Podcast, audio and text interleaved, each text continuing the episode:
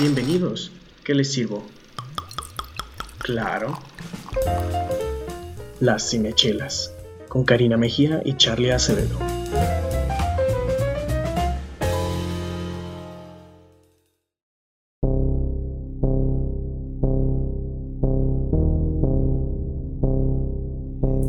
Bienvenidos al séptimo episodio de Las Cinechelas. Yo soy Charlie Acevedo y como siempre me da muchísimo gusto a estar con ustedes y hablar de este tema que ya le estoy perdiendo ese tabú. ah, ya, ya me siento mejor, más cómodo con ellos. Pero digo, no, no tanto como con otros géneros, pero, pero sí. Eh, el día de hoy tenemos otra, otra sorpresa, algo, más, algo especial como ha sucedido las últimas varias semanas. Tenemos un invitado, pero antes de que se presente me gustaría que mis colegas se presentaran. ¿Alguna? Hola compañeros, Alguien, alguien. compañeros de proezas cinéfilas. No sé, cualquiera que sea tu nombre, raza, religión, bienvenido seas. Este es tu espacio, tu programa. Bienvenido a Cinechelas, yo soy Karina Mejía. Un placer, como cada semana, que nos acompañes a Charlie, a Pau y a nuestro invitado especial del día de hoy, tararán, que pronto lo van a conocer, en este viaje de la crítica destructiva y desgarradora del cine en compañía de una muy buena chela. Es un placer que estén con nosotros y no se vayan. Hola, ¿cómo están? Paola Rojo aquí de vuelta en el episodio eh, número que es 7 Siete, ya, sí, es nuestro, siete. nuestro episodio 7. Un, un placer saludarlos y pues vamos arrancando aquí. ¿Quién, quién va a presentar a nuestro eh, invitado especial? solito se presente. Iu. Bueno amigos, buenas noches. Soy Miguel Ibáñez, amigo de Charlie, de Paola. eh, soy estudiante de medicina y un poco adicto al cine también, lo tengo que confesar, pero no de tanto del género de terror. Pero en general me gusta mucho, pero hoy me voy a poner las pilas para hablar muy bien de este tema. Las pilas siempre las traes puestas, eso se nota. Y ah, bueno, aparte de ser fan, obviamente, del cine, como, como todos nosotros, también les falta algo importante aquí en este podcast que es La chela. Entonces, vamos a brindar y a probar eh, una chela que conocimos en el Festival de la Cerveza. Eh, bueno, que conoció Cari, nosotros ya la conocíamos bastante bien. Ya es una vieja confiable, ¿no? Y hablamos. Para cada sí, festival de la, de la cerveza. Sí, Calavera es algo que tienes que probar en el festival. Todos los años, como ellos tienen tantos estilos, eh, cada año es importante como eh, ver uno nuevo. Y este, es- en, en este episodio vamos a estar cotorreando al lado de una corazón negro, que es una stout. Ya la probaron, ya, ya encontraron ese- esa peculiaridad que tiene esta cerveza. Ya. Tiene ese aroma que todo un buen mexicano debería conocer, que es, a ver, ¿alguien ya lo, ya lo encontró? Yo ya conozco la cerveza, pero no les voy a No decir ningún spoilers. hint, cero spoilers porque somos cinechelas, aquí no hacemos spoilers, a menos de que la película esté muy vieja. Pero a ver si ustedes ya han encontrado algún... Cempasúchil. Cempasúchil, casi pero no. Ah, Cari, ¿tú, ¿tú logras notarlo? Pues a lo de mejor yo vengo así como, como con el paladar muy, muy desviado el día de hoy, no sé. Piloncillo. Por ahí, por el, el pequeño dulzor. Pruébenla, pruébenla de nuevo. Nada más no, no tan rápido porque este sí se puede subir. Ah, Y Miguel me acaba de hacer una demanda así. de, Ay, ¿tú crees? No hay Bueno, pedo. Charlie, pero háblales a las personas que nos escuchan por qué seleccionamos esta chela para Ah, claro. acompañar el tema de este episodio. Que, como bien ustedes saben, hoy vamos a cumplir las promesas, las cinechela promesas, ¿no? La cinechela promesa. Hoy es la segunda parte de nuestro reto Terror para Domis. Hoy vamos a hablar de esas películas que pusimos como reto para todos los, para pues para todos ustedes que nos siguen y también para nosotros porque habían algunas que no habíamos visto, etcétera. Si en este momento tú acabas de llegar a Cinechelas, nunca antes habías escuchado de nosotros y es la primera vez que estás escuchando del reto, te invitamos que vayas directo a nuestro Instagram, arroba cinechelas, y busques la publicación Reto Terror para Domis. Ahí vas a ver la lista de películas que nosotros les dejamos ahora sí como de tarea para que nos pueda seguir como el hilo a la conversación, ¿no? A lo mejor tú ya viste alguna, a lo mejor todas son nuevas para ti, entonces como tú quieras. Ahora sí que si quieres escuchar la crítica antes que verla, bienvenido. Si quieres verlas antes de escuchar la crítica, pues ya sabes qué hacer. Pon pausa, ve y velas y luego vuelves.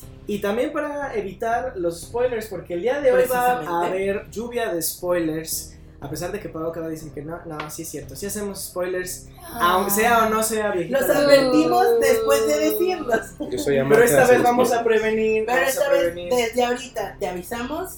Spoiler alert. Spoiler alert.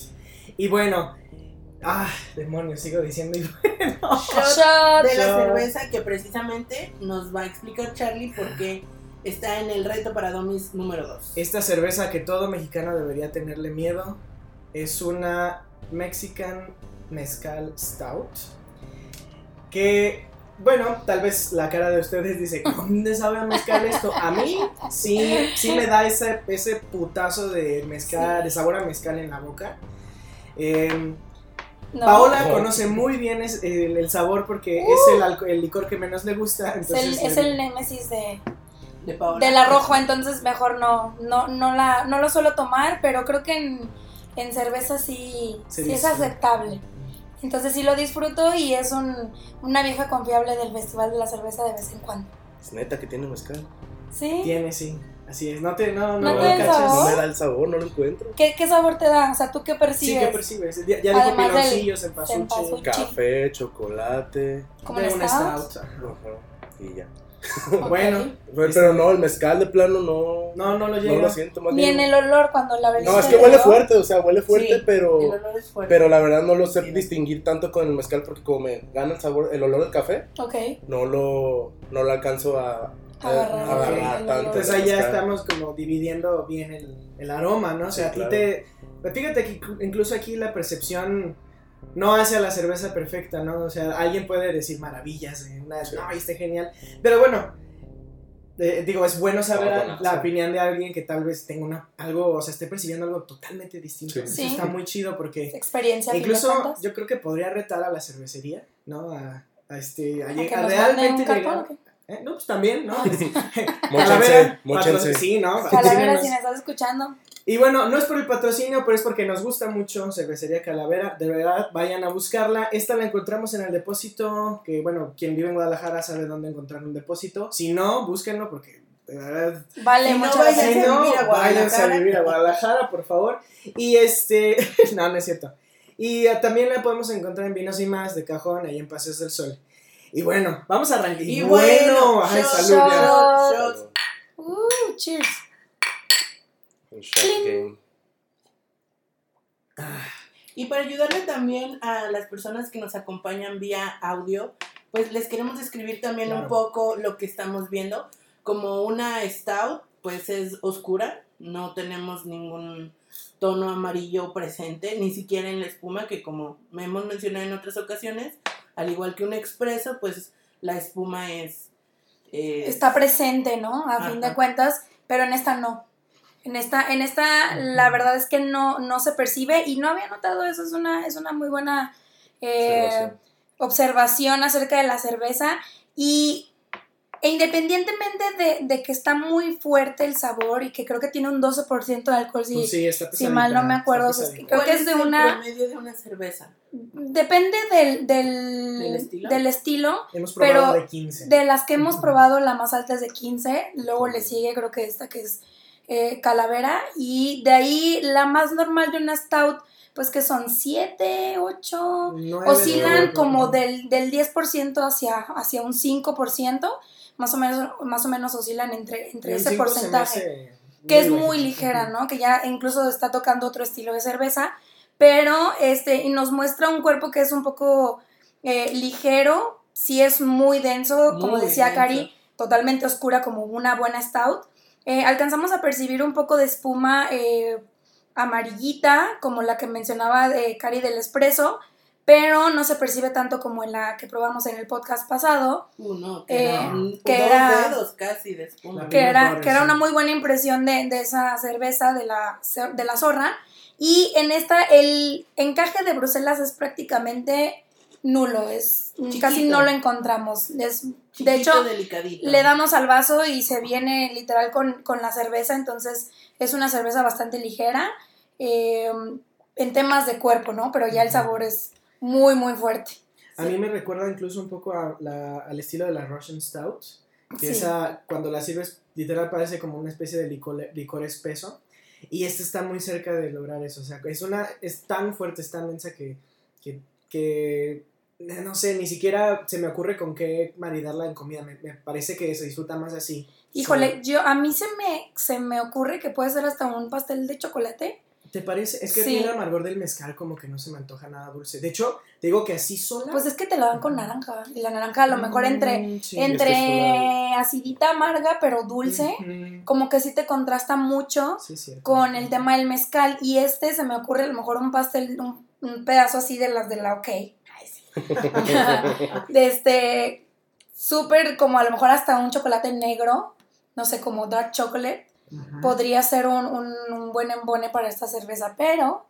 Pues Mira, Pau, yo voy a decir algo que me estaba callando así como, Karina, eres neófita en esto, no hables así. No, para nada. ¿qué? Pero alguna vez en un episodio me dijiste tú, Charlie, si lo sientes, lo hueles y lo percibes, dilo. Échalo. porque se vale, ¿no? Y justo ahorita que haces el comentario de la naranja, dije, no, pue- no puedes estar tan desviada, Karina, así como muy, muy poco entrenada, pero no es para tanto, ¿no? Ya tienes así. Nah, ya tienes un mes de entrenamiento, Ajá, ya. sí, ya, ya tienes algo, ¿no?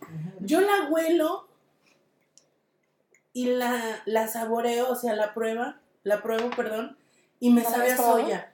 A soya. Me sabe a salsa soya. Y no sé si tenga que ver con esto que también el mezcal hace match precisamente con la naranja. Y la naranja la utilizan para regular la acidez Ah. de la salsa soya. Entonces no sé si mi mente está haciendo como estos juegos extraños de. De hecho, yo la cuando la, probé al principio, volé a salsa de soya.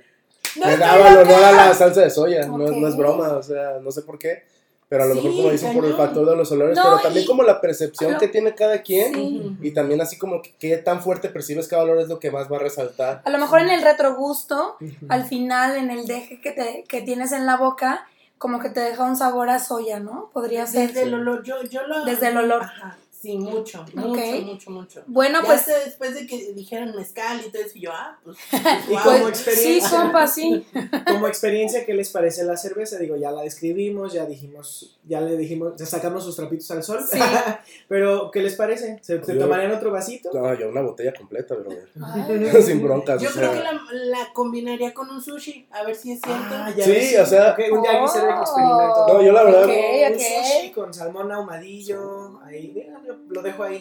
Y bueno, antes de entrar de lleno al tema del programa de hoy, vamos a hablar muy brevemente, porque la verdad es que no hay mucho de lo que valga la pena hablar el día de hoy sobre los estrenos de la semana. Charlie, por favor. Pues bueno, para empezar, como el gran estreno de esta semana es Terminator. Que, híjole, después, yo la última película que vi de Terminator fue creo la cuarta. Y la ver al cine porque eh, ya yo daba clases en ese entonces y como fuimos todos de paseo a ver esa película estuvo... Pues la verdad estuvo, estuvo gacha, ¿no? ¿Es Y- una donde sale Emilia Clark? O la de Christian Sale, no, sale Christian Bale, ajá, Ah, sale Christian Bale. fíjate. No, Yo pues si también- estabas en la primaria, pues no Salvation. No, no, no. No. No, fui a yo a dar. No, no en la primaria, estaba yo en nada más. Ah, ok. Es Terminator Salvation. Y eh, Cele, les mando saludos si me están escuchando. y, y, este, la verdad es que no me gustó mucho. A los chicos les encantó, pero a mí la verdad no me gustó. Y la- de ahí fue como, ya Terminator se acabó aquí para mí, para siempre. Y parece que Arnold Schwarzenegger quiere seguir haciendo dinero con estas películas. Es que ahorita entonces- está de moda que los viejitos hagan el reboot del remake del reboot del otro remake. O sea, Estás hablando de Harrison Ford y Star Wars, ¿verdad? Rambo, Rambo. Ay, Ram- Rambo ese sí, también también, va a sacar Rambo. su remake, reboot, Sí. whatever, lo que quiera él Ya llamarle. que se a dedique eso. al Botox, por favor. Entonces ahorita está de moda, chicos. Como ya hemos hablado en otras ocasiones, pues igual que, que en la moda, que en todos los aspectos de la vida, pues también en el cine hay modas, hay tendencias y pues ahorita los viejitos eh, matones está, está trendy. Y bueno, si la quieren ver, nosotros la verdad es que no tenemos ganas de verla. Si la vieron y les gustó, díganos por qué en los comentarios. Yo sí la quiero ver. ¿Sí? Sí, en lo ¿Por qué? personal, yo- Échale, échale, ¿por qué? Pues no sé, yo en toda mi infancia crecí con Terminator, la verdad, mi papá, yo con él la mayoría de las veces es con el que más veo películas, pero él es un arduo fan de las películas de acción. y arduo fan, o sea, si no es película de acción, es película que de plano se duerme o no le gusta o no, le, o no ni la, la ve, ve. o no la ve, exactamente. Y él desde chico como que me inculcó esa, no sé qué puedo decir, esa tendencia de ver películas de acción. Y la primera película que yo recuerdo que vi fue Terminator, con la primera Terminator, de hecho, cuando Schwarzenegger todavía ni salía al mundo del cine, que todavía estaba metido en el fisiculturismo Claro, y todo, bueno. fue su primer papel, creo, que yo conozca. Este, y fue cuando de plano como que me fui metiendo ese mundo de lleno y para de que iba a salir la de Terminator 2, Terminator 3, pues vamos a verlas al cine todas, todas, todas. Y es como que más que nada esa, ¿cómo se le puede llamar? Nostalgia. Nostalgia, exactamente, esa nostalgia de ver esas películas porque tengo tantos recuerdos de ella a lo largo de mi vida que es como que pues la tengo que ver porque eso me inculcaron, ¿sabes? Y tengo una pregunta, digo, en el plano de las dos que yo he visto y que me han gustado de Terminator, la primera y la, La segunda, segunda. ¿cuál es la mejor? Para mí la segunda, Pa- ¿Verdad? para mí la segunda, más que nada por el toque de James Cameron. Sí, o sea, no, ya, y ya no se recupera de eso. No, y de hecho, no es por nada, pero yo soy muchas veces de leer críticas y todo eso antes de ver los estrenos porque digo, pues para ver si puedo invertir mi dinero y mi tiempo dentro, de, claro que sí. dentro de esta película. Y yo he visto que esta película tiene muy buenas críticas, más que nada porque el director es el mismo que hizo las de, la de Deadpool. La de Steve Miller, el director es Steve Miller. ¿En serio? Steve Ah. Miller es el director que hizo las de Deadpool, por eso... Eso podría ser un motivante para ir a verla. Sí. Pero eh, acorde a la cara de Pau, probablemente no. No, y aparte pues Tú ve esta... con tus amigos. Vuelve, vuelve, vuelve el personaje de Sarah Connor también, aparte que es como que lo que le da a Viejita matona. es Exactamente, ajá. No, Es pero un se ve viejita, viejita. Es como un old badass, exactamente, Cierto, ¿sabes? Y es como que vuelve a darle como que ese toque a la franquicia, ese impulso para que pues otra vez la gente joven y la gente que esté más familiarizada al tema como que otra vez se meta otra vez ahí al- a, la película, pues. Ya me dieron. Ya me dio curiosidad. Pues yo no sé mucho de la, la película, he visto fracciones de una, de otra, que aquí, que Sí, allá, sí. que el remake, que el spin-off. Pero yo en el tráiler vi a- a- al personaje de Schwarzenegger retirado en una cabaña, que no era un robot.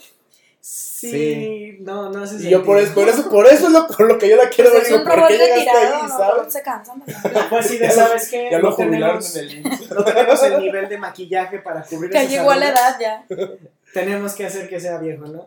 Ya no lubrica. Entonces, si, si son fans de Saludos, Terminator, si tienen algún ah, recuerdo de la infancia, así como nuestro invitado Miguel, pues Terminator es una opción para este fin de semana. O bueno, sí, para... Mm, Puede que sea, para no para nosotros tal ajá. vez, pero para ti, si a ti te gusta, Sí. échale. Si eres fan como Miguel, arraigado y empedernido y de hueso colorado. Vean Terminator, chavos.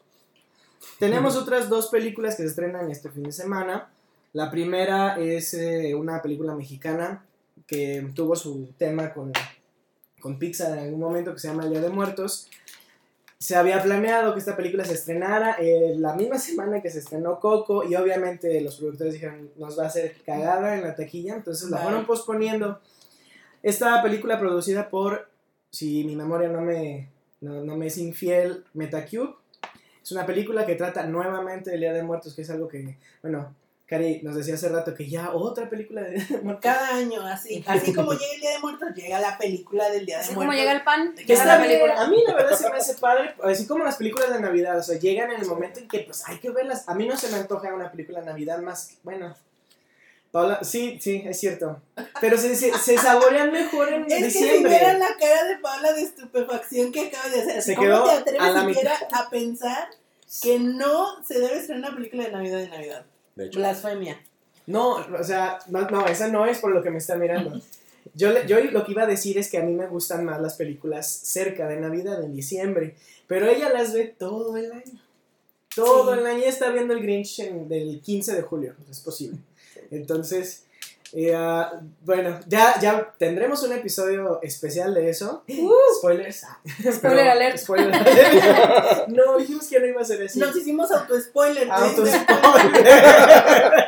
Pero bueno, Entonces, Día de Muertos, eh, las críticas no le está siendo tan favorable. favorable, pero yo creo que sí vale la pena para ver qué se está haciendo en México, ¿no? Cine mexicano. Eh, de animación. De animación, la verdad es que yo vi el teaser y a mí el teaser, o sea, en calidad de animación se me hace muy bueno. Y yo conozco a gente que, que trabaja, trabajó en Metacube y es un estudio que está ahí saliendo al quite y yo creo que sí deberíamos por lo menos darle una oportunidad. Em, También está, bueno, ya para terminar con lo de la cartelera, está La Noche de las Brujas, que, bueno, como es el fin de semana de Halloween, ustedes pues, si tienen ganas de ir a asustarse un poquito o a reírse como aquí nuestros eh, presentes invitados, eh, pues ya, ya les tocará a lo mejor ir a ver esta película. Yo, la verdad es que después de todo este tema del cine de terror para dummies, preferiría ya no ir, a- no ir al cine a ver las películas, sino hacerlo en mi casa. La Pero- cuota de terror de Charlie en su vida ya se llenó con este Sí, yo creo que ya, ya di lo que, lo que tenía que dar. Bueno, pero Y igual ni y... siquiera lo terminó, o sea, con eso Exacto, les digo Pero todo. como no terminó, igual puede ser un buen castigo para que vaya y continúe Ok. continúe esa cuota de, de terror que le hace falta, quién sabe. De A aquí a ver, que termine vamos- el mes, las puedes terminar. Vamos pensando si es buen castigo y ya. Al Bueno. final decidimos qué. Un reto de Halloween. Un reto de Halloween para el próximo año, ¿no? Estaría- Y ni lo vamos a terminar. He ahí, su entusiasmo, queridos amigos. He ahí su entusiasmo. Bueno, ustedes saben, yo externé desde el prim- la primera parte de, este, de, Mm. esta, de esta biología que, Por que- ahora. que no, Spoilers. que no soy muy fan, pero sí quiero decir que la experiencia sí me tiene más abierto ¿no? a ver este tipo de películas. Y de, de hecho, me voy dando cuenta que he visto más películas de terror que las, de las que yo me estaba dando cuenta, o sea, que, de las que yo tenía en mente.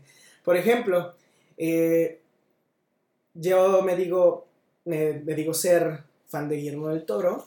Cuando Guillermo del Toro, la mayoría de sus películas son de, ter- de terror, son horri- horrorosas.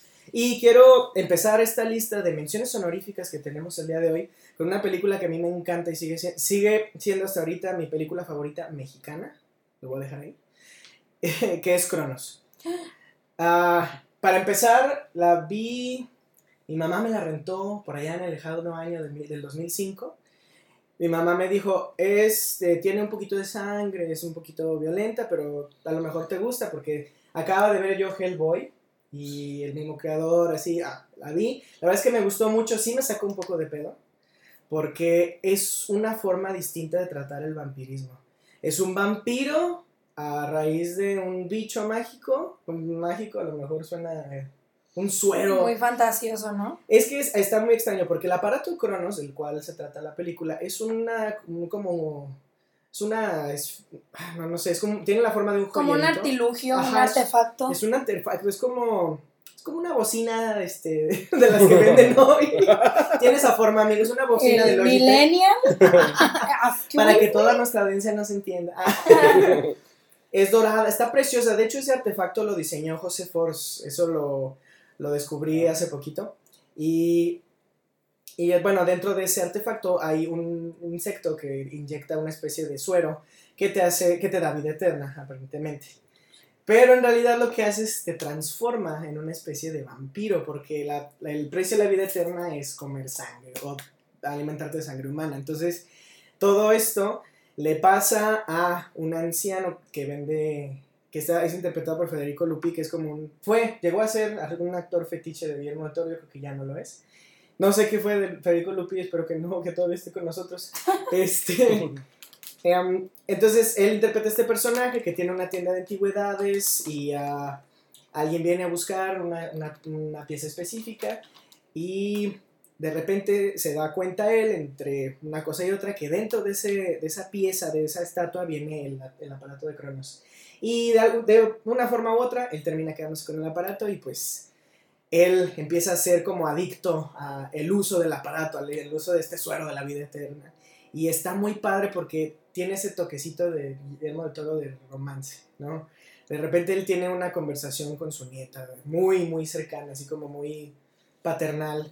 Eh, ¿qué, qué es eso? ¿Qué es lo que yo creo que es el sello de Guillermo del Toro? Que dentro de todo este horror, de todo este maquillaje, de toda esta sangre, hay un lado humano dentro del monstruo, ¿no? Entonces, después de pensar esto, dije, bueno, si hay un lado humano dentro del monstruo, ¿por qué no? Darle una oportunidad a, esta, a buscarle el humano a estas películas del reto, ¿no? Pero bueno, antes de hablar de... Ah, Pero bueno, salud por el pero bueno. Y ya me acabé la chela. Bueno, dije bueno, no, pero bueno. Ah, la, la siguiente en nuestra lista es una que Pau, eh, Pau, perdón, Karina y yo vimos en la prepa. Eh, Un, un clásico de antaño, setentera me parece que es. sí, incluso. por ahí. Y que fue también un, un, como un tipo, el exorcista de su tiempo, que también me parece que está por allá de los setentas. Este, eh, bueno, me parece que la traducción al español del título de esta película, que yo creo que vamos a hacer un día un podcast específico de las traducciones Ah, de, de los las malas. de las películas, Sí. ¿no? Porque bueno, son cada cosa tan contrastada que luego dices que qué dijo que quién de dónde, pero bueno, el título original de la película es Rosemary's Baby, que en español la podemos encontrar como La semilla del mal, este, algo, Algo así, cercano a eso. Y que bueno, básicamente trata la historia, spoiler alert, de una chica que pues la, la utilizan así como madre este, sustituta para engendrar al hijo del diablo, ¿no? Básicamente. Pero pues de eso trata la película, no nos enteramos de nada de esto hasta la conclusión final y que pues que, que a mí me sorprendió mucho, sobre todo por la época en la que se hizo, porque pues 70 la revolución sexual, este, todas estas, estas situaciones. De hecho es del 69. Ah, Del mu- se- muy- bueno, muy es cerca, justo la ajá, frontera entre una... Una década y Ajá, otra. y bueno, creo que a- hasta ahorita creo que el 69 es uno de los años más importantes en la cultura, en el cine, en casi todas Todo. las cosas. Muchas Entonces, vamos a decir que fue de esa época. cosas. Sí, sí. circundando esos Ujú. años donde había muchos temas políticos, etcétera. Entonces a mí me parece, digo, me gustaría muchísimo que si alguno de ustedes la ha visto, vio el final, nos comparta qué piensa, qué siente, qué, qué opina respecto a esto, tomando en cuenta como el contexto sociocultural de la película, el año en el que fue hecho, y que nos diga qué onda, ¿no? A lo mejor si la vemos hoy en día ya nos parece un poco incluso, este, medio trocha, no sé, así como un poco burda, pero para sus días, el bebé de Rosemary era como, no, no, no, no, no. Una película que le dio a Roman Polanski así como terreno en, en Hollywood, ¿no? Sí. Sí. Y digo que hoy Roman Polanski ya, o sea, no, creo que ya por sus temas con, eh, no recuerdo si era acoso, algo que tenía por ahí. Sí, en su- unos asuntillos. Ya ahorita ver una película de él es así como, ah, ok. Sí. Pero en ese momento era, ¡pum! O sea, está, es la, y esa película está genial. A mí, fíjate que al principio me pareció como que estaba volviendo loca. Pero después lo analicé, después lo analicé y dije, bueno, todas las películas de terror te... te- Te hacen creer. No, yo no iba a decir eso. Yo no iba a decir eso. Lo dijiste en tu Todo es, mente. todo es hormonal, todo Yo es no iba a hormonal. decir eso. No, No, está loca, solo está embarazada. no, no. Lo que iba a decir es que a fin de cuentas todas las películas de terror te pueden llegar a dar a entender eso de los protagonistas, ¿no? Así de que a, a los demás no les pasa nada, o sea, ellos están bien, pero al protagonista está desgreñando. Se lo lleva a la. Literal, ¿no? Se corta el cabello, güey, o sea, es un montón. Y Cierra, cierra ciclos. está cerrando ciclos, porque pues está embarazada. Y bueno, O loca. y bueno, la siguiente en nuestra, en nuestra película, en nuestra lista, eh, es una película animada que, de hecho, yo no quise ver en su momento, pero después de una nominación al Oscar, descubrir que es de Robert Zemeckis, dije, a ver, aquí está pasando algo Motion capture. Es porque motion muy capture. pocas personas No se nota. saben que es motion capture. Sí. ¿Qué es motion capture para los que somos nuevos en la animación, amigos? Voy para allá. Cápsula informativa de qué es el motion capture. ¿Recuerdan a estos detrás de cámaras donde ves a Mark Ruffalo haciendo de Hulk eh, con unas mallas grises? Y con puntitos en la Puntitos cara, en la cara. puntitos lados. Ok. por todo el cuerpo. Eso es un traje que se usa para unas cámaras especiales que detectan movimiento para después hacerlo- eh, traducirlo a personajes en este, CGI, que, bueno, Animados. animados, vaya. Entonces, eh, Robert Zemeckis como que estaba obsesionado con el... Es que para su tiempo era una técnica Sí, como muy sí, nueva. Y Muy digo, estamos hablando así como Sí. hace 40 años, ¿no? Estamos hablando de unos 12, 13 años a lo mejor de distancia. Pero el motion capture, que precisamente hecho- su nombre lo dice, captura de movimiento, en donde como bien dice Charlie, es que el actor real, o sea, en físico, en carne y hueso, actúa, gesticula, hace los movimientos, interactúa con otros actores en escena, en espacio, en, en, en set. Ahora sí que Que es un, un cuarto en blanco, ¿no? Se toma el esqueleto de esos personajes en movimiento, se lleva a la computadora y ahí los artistas hacen Yo hablando su del, magia. del motion capture, yo creo que el primero que vi no es relacionado al terror, pero como que el más presente que tengo es el de Gollum. Claro, claro, ya, ya hablamos de Andy Serkis en el Sí. Festival de la Cerveza, que él también, él, Robert Zemeckis, son así como pequeños pioneros, no, no quiero decir pioneros porque ellos no lo inventaron, pero gente que le está dando apertura Sí, claro. a que eso se dé. Le apuesta mucho a esa técnica. Exacto, y luego Andy Serkis ahorita ya lo llevó a otros lados. Sí, o sea, ya a El planeta de los simios que ya hemos Sí. dicho, Mowgli, que tal vez no sea una excelente película, pero el motion capture está increíble. Sí. Y bueno, volviendo a la película de la que queríamos decir que era Monster House, creo que nunca dije el nombre. Eh, empezó, empezó haciendo así una película como de niños, así como, ah, se ve divertida, pero realmente al final hay momentitos de Sí. miedo, o sea, que sí, Sí, que sí, sí, te sube un poquito la presión de la sangre. Y, Cari, ¿de qué trata la película? Pues sí, como bien dice Charlie, a lo mejor sí va un poquito más al perfil, am, no quiero decir infantil, pero más como eh, un, poco, un poco más ligera la situación.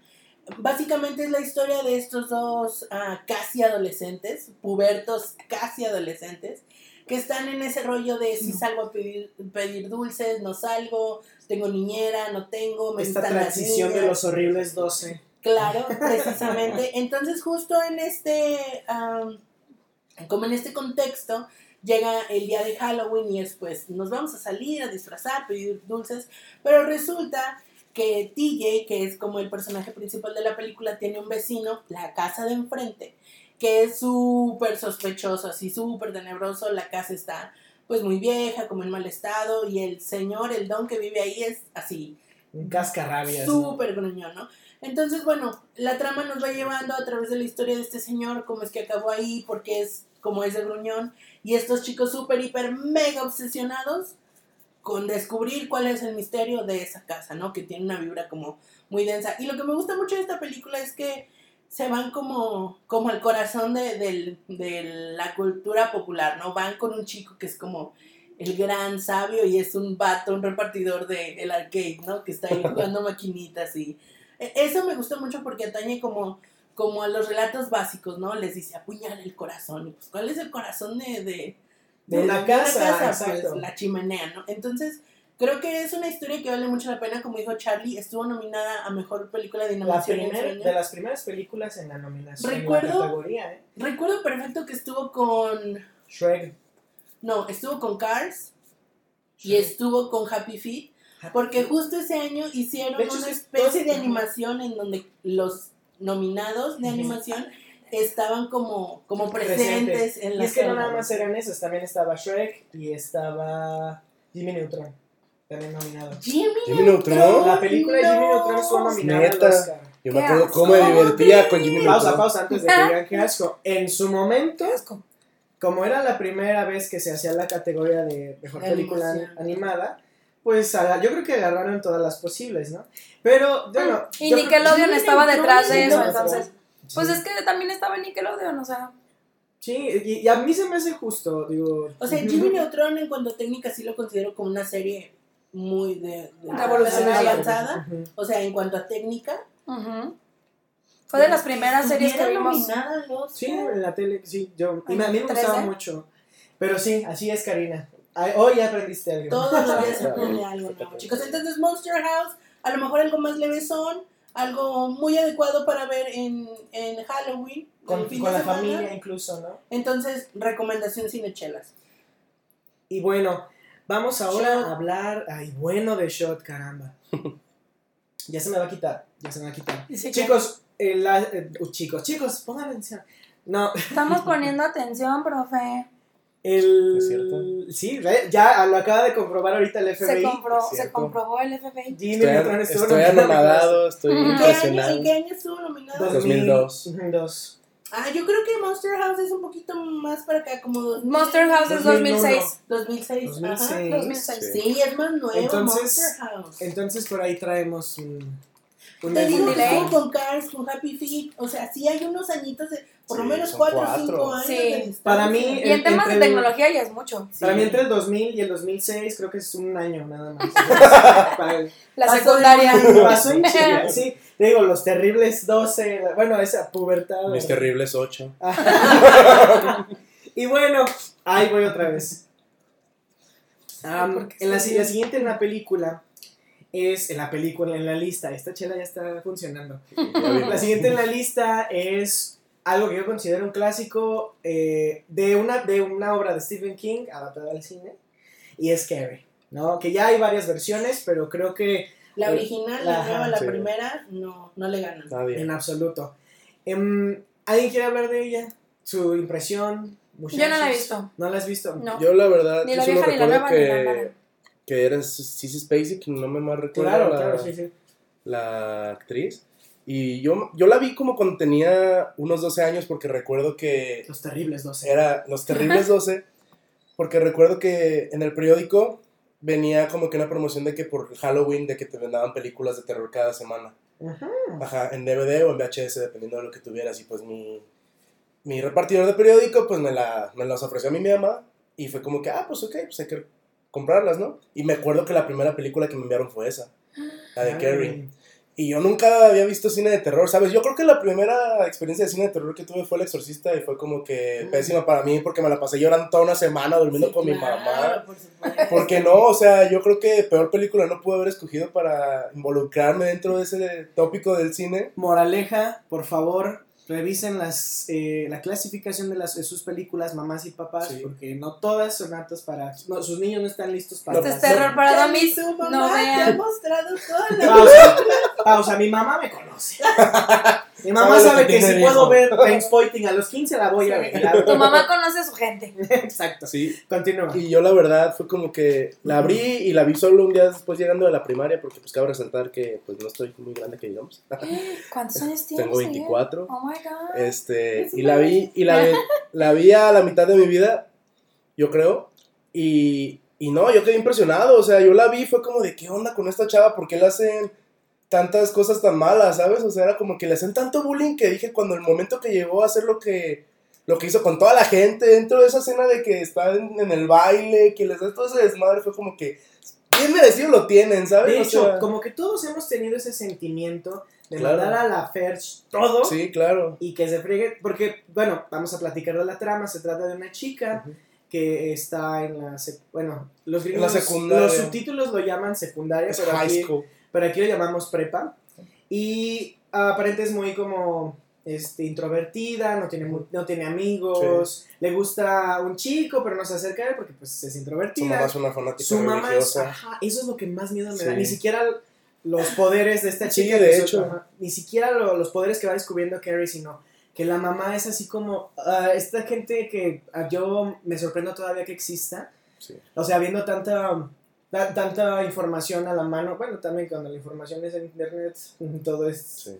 todo es muy sugestivo, pero eh, entonces eh, ella vive en este entorno y va descubriendo sus, Su potencial. sus mágicos Sus poderes.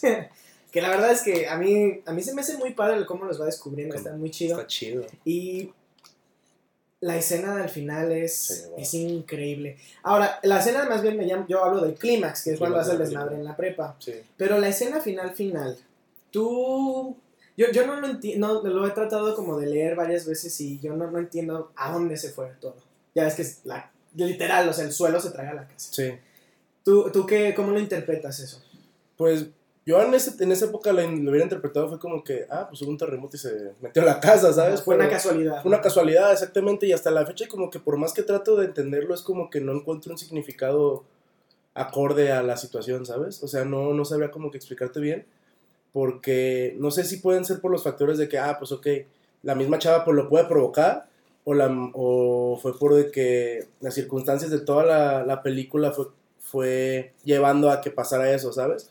O sea, de que pues su mamá ya estaba ahí, todo era como que ya quiere borrar todo ese desmadre que hizo, y es como que pues, güey, me voy a ir por la fácil, ¿sabes? Borrar, borrón y cuenta nueva, dejarlo hasta abajo Dejar de existir. dejar de existir. ¿sabes? Como, como un nuevo inicio, podría interpretarlo yo, ¿sabes? Por parte de ella y por parte de todo, porque fue como de aquí para acá es otra cosa y acá para atrás ya se acabó, ¿sabes? O sea, yo no sé si podría interpretarse así, Pero es mi punto de vista en el que yo lo, lo vería. Pues. ¿Y qué hubiera pasado si hubiera llegado, no sé, un carnalito pelón en silla de ruedas y hubiera dicho, soy Charles Xavier? Digo, no, no es.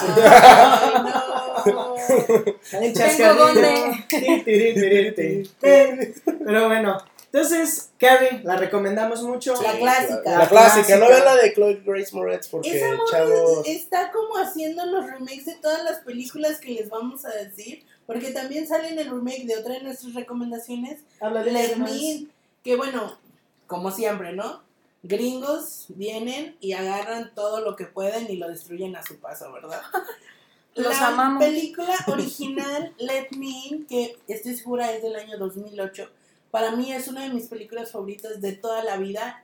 Es un acercamiento precisamente también a lo vampiresco, pero spoiler alert, desde una perspectiva completamente distinta porque hablamos de un juego de niños, ¿no? De cómo un niño este, está dispuesto a alimentar a otra chica, también más o menos de su edad, aparentemente, y aparentemente chica también, este, con sangre humana, ¿no?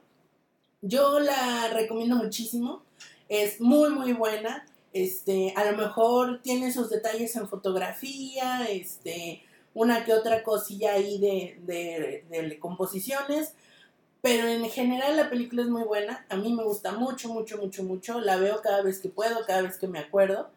Pero el, el remake que hicieron con esta chava, Chloe Moret, no, no, no, no, no. O sea, como que a mí me da algo, así como que me empieza a faltar el aire, así como que, no sé.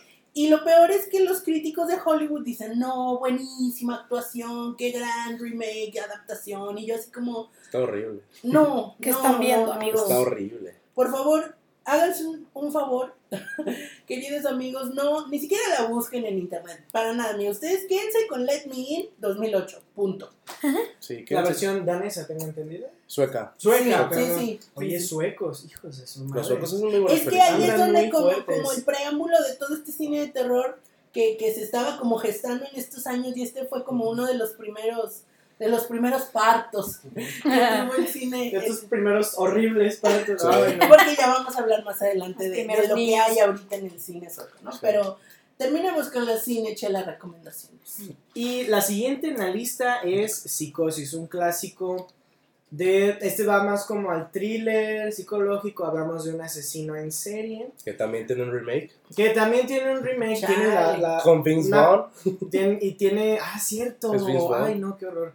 Pero bueno, y también se basó la serie de, este, Bates de, Motel. de Bates Motel. Estamos hablando... Sí, sí, ya dije que es Psicosis, ¿verdad? sí, sí. Bueno, es un clásico porque yo creo que todos conocemos esta escena del baño, donde detrás de la... Ajá, Icónica. Que a icónica. lo mejor no sabes ni siquiera que es una película, ni siquiera sabes que se llama psicosis, pero de que conoces el tin, tin, tin, tin, tin, tin, lo conoces, ¿no?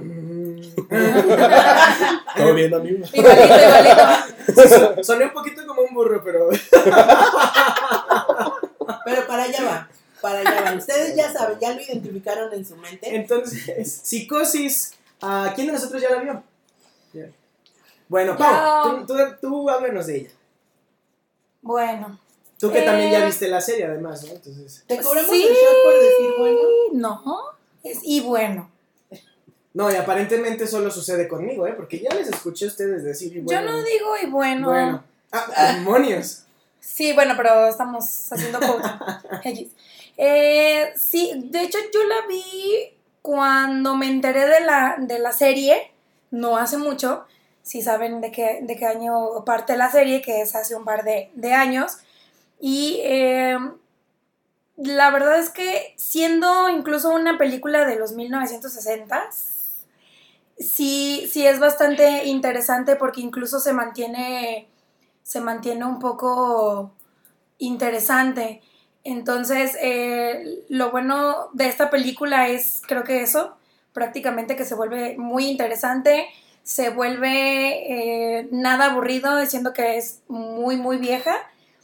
Pero creo que la serie no, si bien tiene algo, algunos bosquejos de eso, eh, de lo que es la película, sí lleva muy su historia, ¿no? Sí tiene unos personajes extras, sí tiene, eh, no sé si la, si la ubicación es la misma pero el escenario tanto de Bates Motel con la serie y con la película sí son similares, son iguales.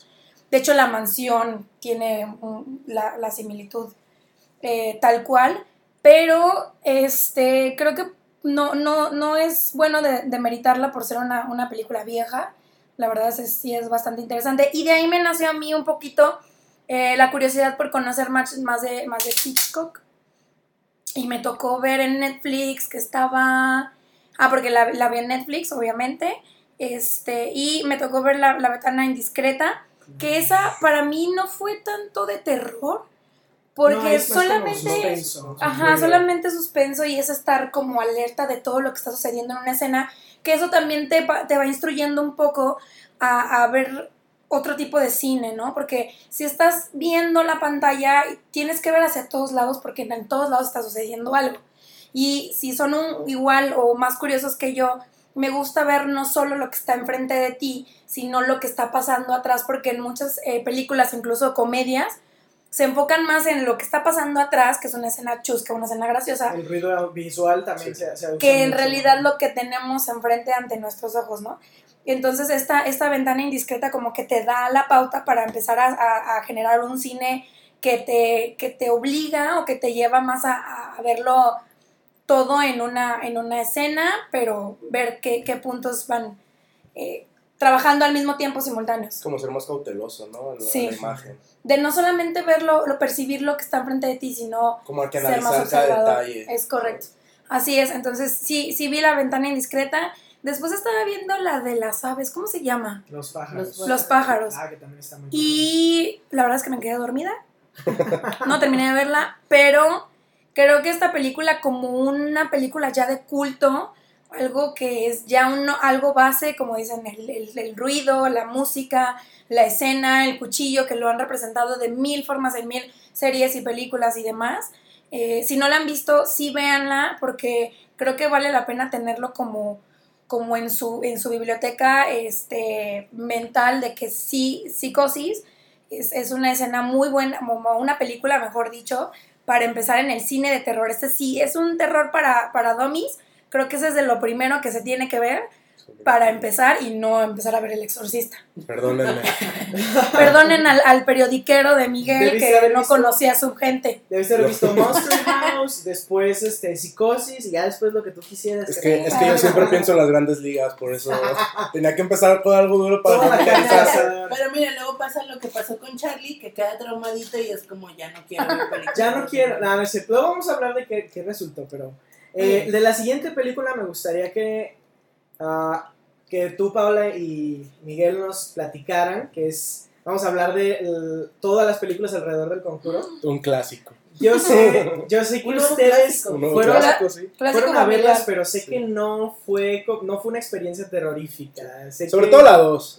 Exacto. Sobre todo la dos. Entonces, ¿cómo las vivieron? O sea, ¿qué- de- primero, ¿de qué tratan? Bueno. Yo no sé nada de eso. La, la verdad se supone que se basan en los casos de unos, ¿cómo se les puede llamar?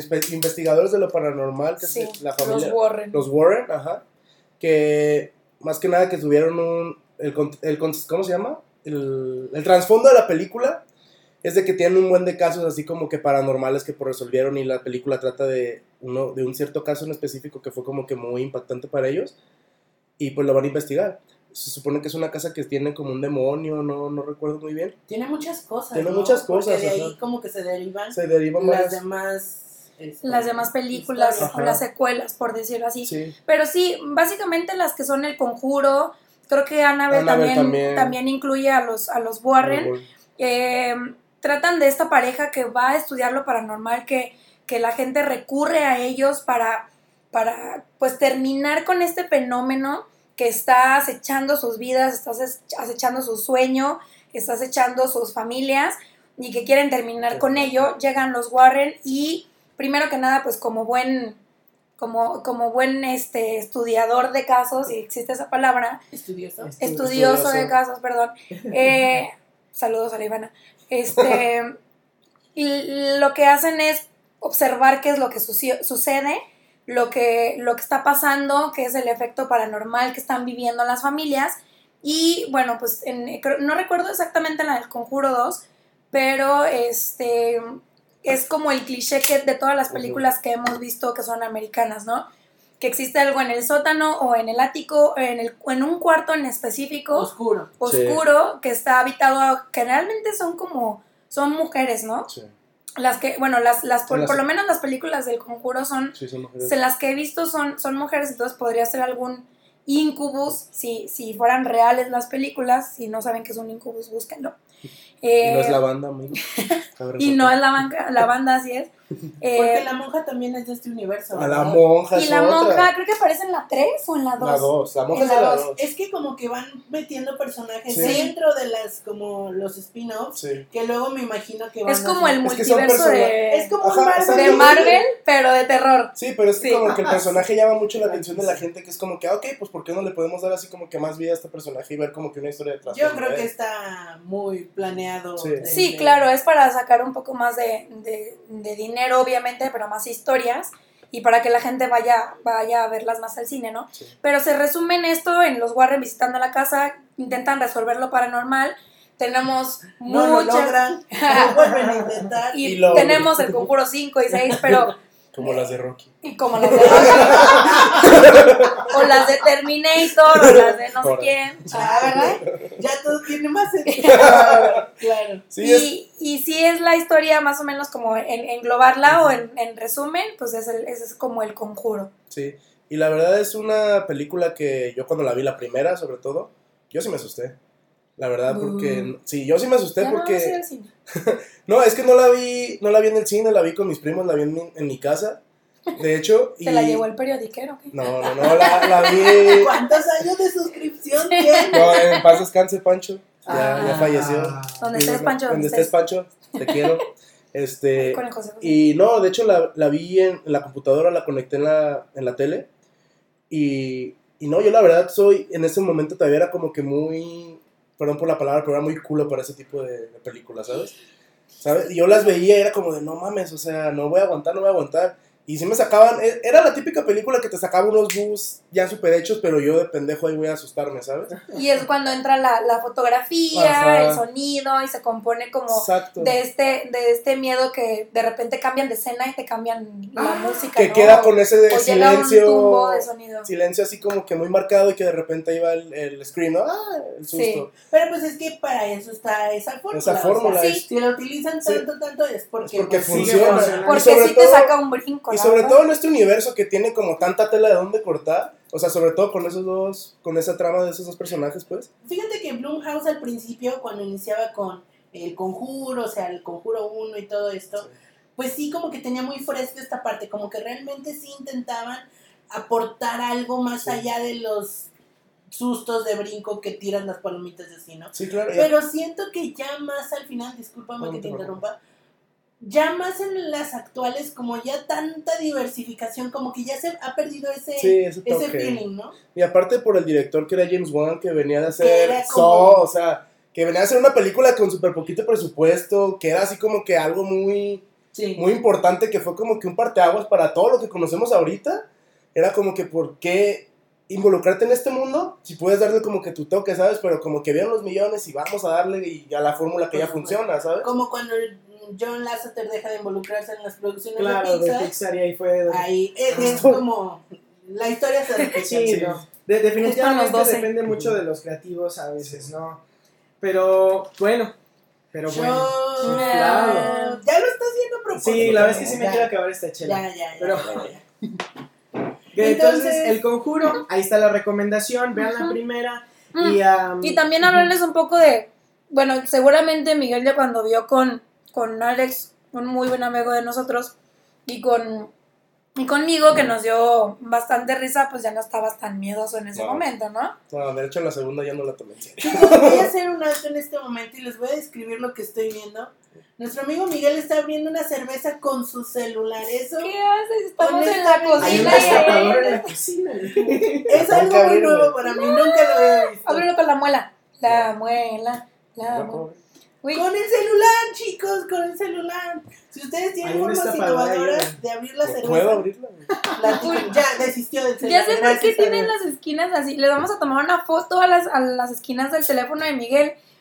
Y la vamos a subir a, a la, a la página de Instagram porque tienen que ver cómo tiene el celular. Yo pensé que era de caídas, pero ya ve que es por abrir la No, es por caguama. abrir las caguamas, de hecho. No manches. Es que cuando no hay encendedor y como ya la muela ya no funciona, pues ni modo de que... Ya no queda muela. Ya no queda muela y pues con un billete de 20 baros bien doblado, pues un mito no lo puedes hacer.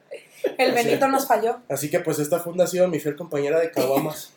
Hay que comprarle un destapador. Y me de quedaste mal. Cabe Creo, resaltar. creo que en vez de esa gorra de los cops te debí de haber comprado un destapador, amigo. Eso fue lo que debí de otra traído. funda, otra funda del teléfono más dura. No, no. Definitivamente. Ya, algo, algo real, algo de este mundo citadino. Pero regresando a nuestras recomendaciones cinechelas. Tenemos todavía un par en la lista. La siguiente es otro clásico. La siguiente es otro clásico ¡Qué eh, clásico! que incluso puso en peligro a una especie, amigos. Que estoy hablando de tiburón. Tin, tin. Tin, tin, tin, tin, tin, tin, tin, tin. Inserte música. Que igual que Psicosis, a lo mejor tú ni siquiera has visto la película, a lo mejor ni siquiera sabías que era una película, pero escuchas esa tonadita Y ya sabes, una, pieza majestuosa de John. Williams. Que, que bueno, de- no sé, quien conozca a John Williams sabe que es una persona que ha pasado de género a género como muchos otros creadores. Y como músico, realmente le ha dado personalidad a muchas franquicias. Star Hasta Wars. el día de hoy, exacto. Star Star, Wars. Wars. es mi favorito. Eh, de sus soundtracks, y vamos a hacer un brindis aquí. Fan de Star Wars aquí, cabe resaltar. Y el soundtrack de eh, Tiburón, que de hecho yo recuerdo a un amigo mío de la prepa, Paco, si me está escuchando, me acuerdo, me estoy acordando de tu Más vale que nos esté escuchando. Más vale que me esté escuchando. Él hizo You un better. corto comedia con esa con la, con la música de John Williams, pero básicamente porque él trató de generar ese suspenso que sí te da la música y en la película se nota increíble porque, bueno, es básicamente la historia de unos eh,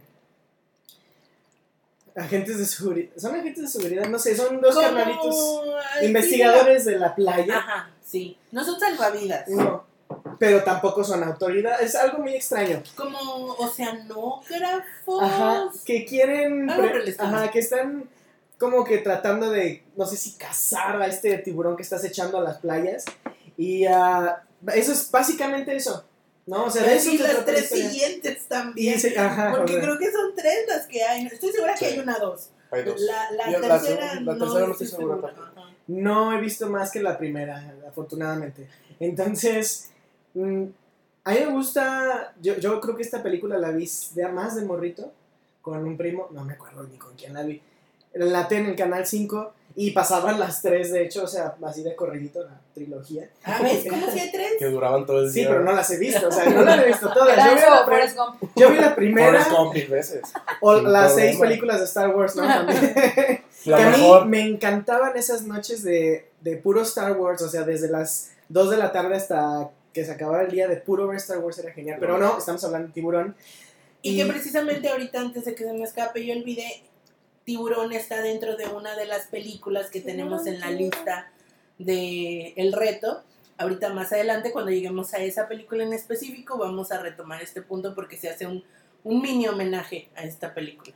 Y bueno, es de homenajearse porque también ya es de culto, así como decíamos que de, psico- que de Carrie, psicosis ajá. y Carrie, o sea, son películas que para empezar, ya, o sea, ya, yo, yo incluso no me había ya iniciado en esto del cine de terror, entonces está, eh, eh, yo la recomiendo la primera, las demás, la verdad es que yo creo que mejor no, ¿verdad? Ujú. No, es mejor Y que evitarlas. como hemos hablado de otros casos, pues a lo mejor si ahorita vemos la de tiburón, pues vamos a decir, cómo es que la gente se asustaba con este mono de plástico en el mar, ¿no? Sí, Pero para su tiempo, recordemos su contexto, su año de estreno, todo, pues sí era muy terrorífico, ¿no? Sí. Porque no, no, eh, precisamente como mencionaba Charlie, esta película hizo que naciera el temor por los tiburones, porque si bien era como algo así como, pues así te puede atacar un león, un tigre, pues algún animal salvaje, pues hasta ahí, ¿no? Pero esta película vino a crear un- una psicosis tremenda, ahora sí que valga la redundancia. sí,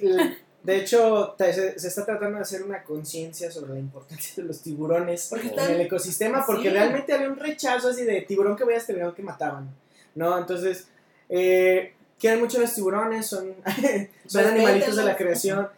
Sí, ténganles mucho cuidado porque pueden percibir sangre a no sé cuántos kilómetros de distancia. Pero Que ya dijeron que es falso, pero de todos modos ténganles respeto. Como Y si todo. los atacan, péganles en el hocico.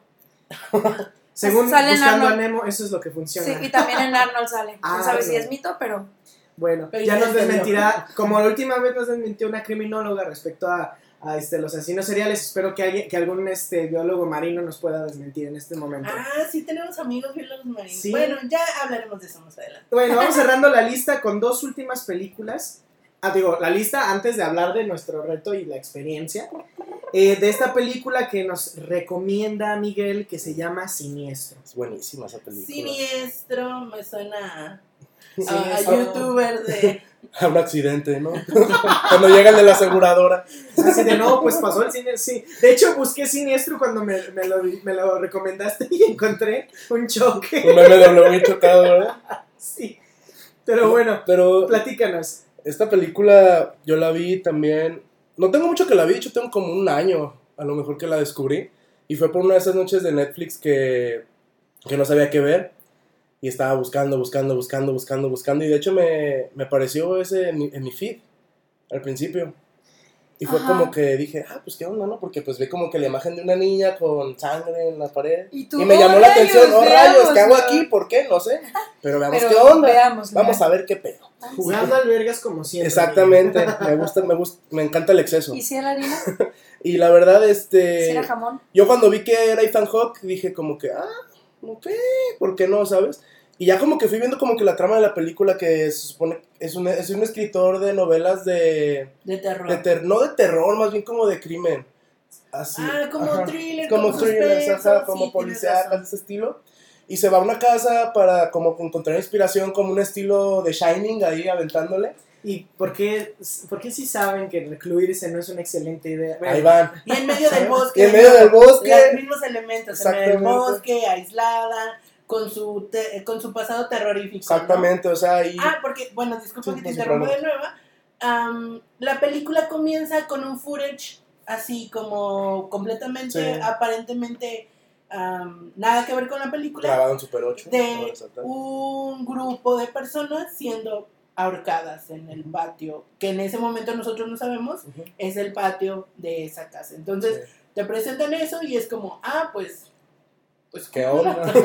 ok. Wow. Ajá, así como, ah, Comienza pues, la órale. película y todo, y vas descubriendo que precisamente Sí. esto sucede en la, En la casa. casa. Porque se supone que pues el chavo pues está acomodando las cosas y todo y se encuentra con una caja de películas. Que de filmes grabados así como, no sé, no, sé, no recuerdo si son en cassette o... Sí, eh, sí, una técnica antigua. Ajá, una técnica antigua y tiene hasta un proyector, su proyector y todo así como que, ah, pues mira para que las veas, ¿no? Y pues las empieza a ver y pues empieza a ver así como que tipos de asesinatos en la casa, dentro de la casa y se queda así como de que pues qué onda, ¿no? Y ya pues se dan cuenta que es- esas, esas cintas están poseídas por un demonio.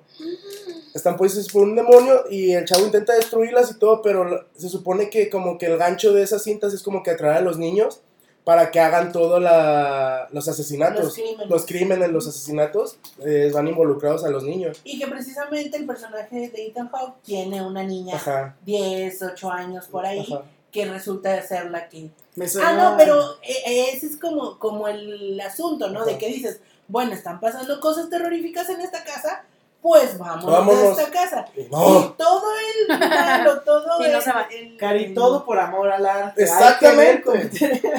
No. Todo el mal se, se desata en realidad cuando te cambias de casa. Sí. Ah, o sea, cuando ya te mudas. Cuando oh, te cambias de casa. O sea, como que se va haciendo, es como, como este challenge que te tomas una foto y luego la foto con la foto con la foto. Ajá. Así, pero con casas. Es Sí. Ahí algo malo están pasando, están asesinando. ¿Qué es lo que hacen? Se cambian de casa. Para cambiarse de casa, ahí empiezan a asesinar Sí. a los que acaban de irse el anterior y así Es consecutivamente. como un ¿no? círculo vicioso, ¿sabes? Y que horror. precisamente también hacen un poco uso en estas cintas que aparecen del, ah, de la cámara en mano, entonces tiene ahí como su, su toque, ahora sí que Real, siniestro. siniestro. Y la verdad, la, la película es buena, a mi, a mi parecer se me hizo muy buena porque yo en lo personal nunca he visto a Ethan Hawke como que metido en ese tipo de papeles de terror. Yo que yo recuerde, pues, al menos. Y porque yo más que nada lo había visto en películas de acción y toda esa Sí, onda. sí, sí, sí. Pero se me hizo buena. Y ya después salió una, una secuela que la verdad está terrible esa secuela, no la vean, está horrible. ¿Cómo se llama? Siniestro Siniestro dos. 2. Ah, Siniestro no. 2. Si el título se llama Siniestro, bueno, el nombre del original 2, generalmente, o sea, de una película de terror generalmente me han dicho que no está No bueno. o sea, funciona. no. Y la verdad yo dije, ah, pues si la primera estuvo buena, pues la segunda, ¿por qué no? ¿Sabes? Porque como que tenía también el mismo contexto y todo, y pues dije, ah, pues ¿por qué no? Le di una oportunidad y la verdad no valió la pena. Y, y ya, mejor la dejé, pero sí es una película muy buena. Y la verdad sí la recomiendo para la gente que, que también va, va iniciando en este rollo del terror, que se vayan yendo de poquito a poquito, como de más a más a más. Y esa es una película buena como para ir iniciando, la verdad. Y sí está muy, muy, muy padre. No les quiero hablar más, pero pues de ella porque les voy a aventar spoilers. Pero sí es muy buena. Avisamos, puedes tirar los spoilers si quieres. No, ¿eh? quiero que la gente la vea. Yo soy Ok. gente que. Me gusta aventar spoilers más que gente nada. Me gusta aventar spoilers más que nada de series. Niña bien. Pero de Lo mejor. películas no me late tanto porque soy de, las, de esas personas que si me tiran un spoiler yo te mato si no la he visto. La verdad. Entonces no escuchen. no escuchen. Vayan a ver. Sí, exactamente. Vayan a verla, no escuchen ningún spoiler. Y si, si les quiero hablar de ellos, tápense los oídos. Así de sencillo. Fíjate que ahora que comentas esta película de Siniestro, me acabo de, de acordar de una película que no recuerdo exactamente cómo se llama. El cuarto 214, el, cua- el cuarto Sí, no Sale John qué, Cusack. Ajá, y que es es una Samuel L. novela, Jackson, ¿no? que es una novela De de Stephen Stephen King. King. Sí, yo la Y. Yo a mí me perturbó muchísimo esa película, no porque aparezca algo tenebroso o horroroso, sino por lo desconcertante de la trama. No sé si alguno de ustedes, amigos que nos esté escuchando, la ha visto, pero en contexto muy general es un vato, me acordé porque también es un escritor, Sí. en su crisis creativa se va, se da un encerrón en este cuarto de un hotel que está como vudú, ¿no? Ah, Vudú, perdón, como tabú está como prohibido, así. Todo el que ha entrado ahí muere, así. Y no porque lo asesinen, sino porque él se autoinflige todo tipo Se de cosas. loco. O sea, es otro de Shining. Exactamente. O sea, ok, escritores del mundo, por favor, si quieren, King, si quieren encontrar inspiración, por favor no se recluyan. Mejor Sí. salgan a pasear, platiquen con su familia. No se, no se vayan a un váyanse cuarto. de viaje. Váyanse de viaje, pero no se encierren. Dispérsense, chavos. Y a mí me perturba esta película porque pasan cosas muy extrañas. Incluso yo Pasan cosas muy diría que no tiene mucho sentido al final, o sea, no sé, como película a mí se me hizo muy X, porque, o sea, yo nada más estaba esperando, güey, salte ya, o sea, no hay, no hay mejor remedio de que terminar ese pedo más que, este, salirte ya, o sea, no, no hay otra forma, o sea, yo, yo creo que fue nada más como un pretexto para hacer una película de terror. No Para adaptar inspiró. una novela de Stephen King. Para, ajá, y es, o sea, eso se lo que voy, ¿no? O sea, es pura, puro comercio, puro, ah, ok, pues este güey hace novelas chidas que se han adaptado chido, pues vamos a hacer haciendo una, ¿no? ¿Con quién? Pues ahí está John Cusack, que ya está muriendo su carrera un poquito, pero vamos a ver, Un Un poquito. poquito. un bastantito. ¿Dónde fu- ¿Cuándo fue la última vez que vimos a John Cusack? Yo creo que fue, la, la última vez fue en el 2012, Yo creo que Ajá. sí. la película de 2012. Ah, seguramente tiene otras, pero no han... Pero ha hecho puras películas como de corte de bellas, pues Sí. independientes, horribles, que no Sí, no. compres nunca. No porque el cine independiente sea horrible, sino porque esas películas en particular fueron horribles. Sí, es Ajá. porque hay joyitas del cine independiente que wow. Sí, no, de hecho, creo que vamos a tener algún episodio. Yo creo que Let Me In puede ser una Sí, de ellas. sin Sí, problemas, claro. claro. Eh, también, bueno, una de las de la lista que, que vamos a hablar justamente ahorita, vamos a darle pie ya a cómo nos fue con... eh, A ver, Charlie, tú háblanos de cómo te fue ok, va, ver, va a hablar vamos a primero, hacer- mientras Pau nos pasa los shots de tequila, Va. Este, va a primero quién... un repaso de las películas que, de, que dejamos en el reto, ¿no? Para que todos estemos como en la misma página y que las personas que nos están escuchando por primera vez tengan la oportunidad como de decir, bueno, si quiere escuchar este podcast, pues estaría cool que vea estas películas, ¿no?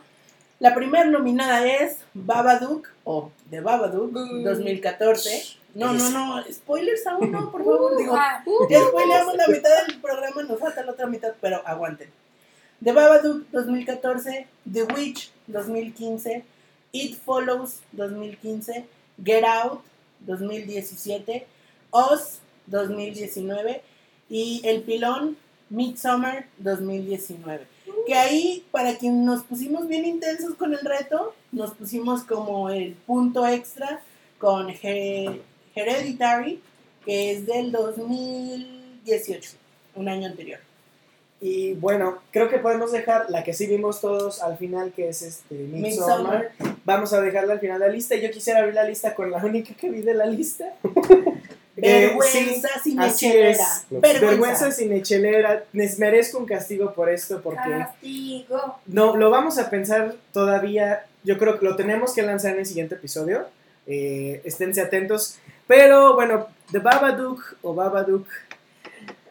Ah, vaya, yo quiero resumirla primero como una bonita reflexión de lo que es el sentirse en, un- en este asunto de, de trauma, bueno, de, de tener un, ay, ¿cómo lo llamaste, Pau, hace rato? Es estrés. Estrés postraumático, gracias.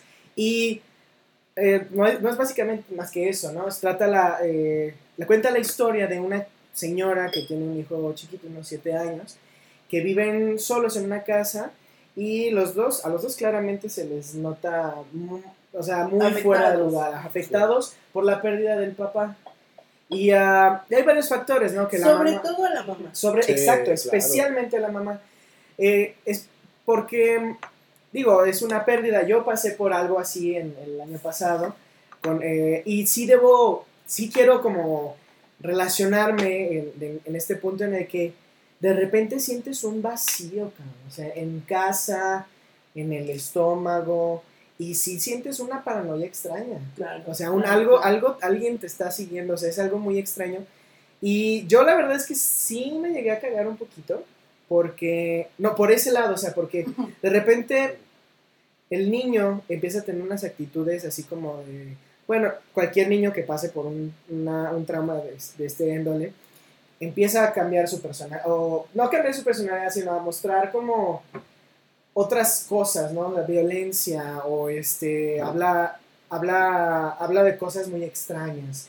O, Le dan ataques. Le dan ataques. El- la escena del ataque a mí me aterrorizó. Sí, sí, sí, Y, y todas estas cosas, al principio la película, eh, bueno, para no seguir analizando, primero quiero terminar de qué trata, ¿no? Son esta, esta señora y su niño y encuentran de repente un libro, porque el niño no puede dormir, entonces eh, la señora le lee todos los libros que ya tiene y eh, uno de esos últimos es uno que se llama The Mr. Mr. Babadook. que eh, cuenta la historia de una, bueno, es una historia de terror para niños, pero en realidad no lo es. Y que aún que- nos debatimos de qué es el Babadook. O sea, es un Yo fantasma, sí creo que es un es un poltergeist. monstruo. ¿Qué es? O puede ser una alucinación, puede... Yo voy más por una alucinación. Es que Sí, voto. Es que fíjate que a mí me dio a entender eso. De hecho, yo hubiera querido que terminara en eso, ¿sabes?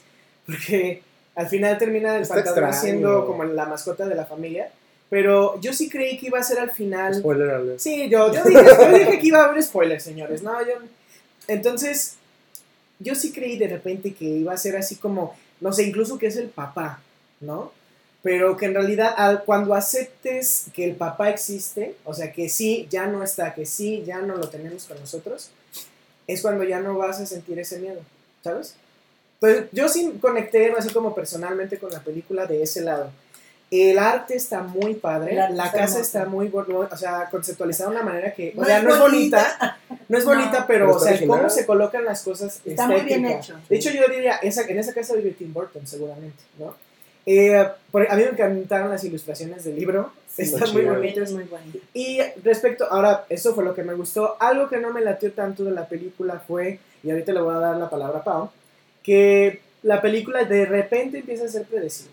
Y a mí, a mí como no, no amante No. del terror, es así como, ah, bueno, ya, ya sé qué va a pasar. Uf.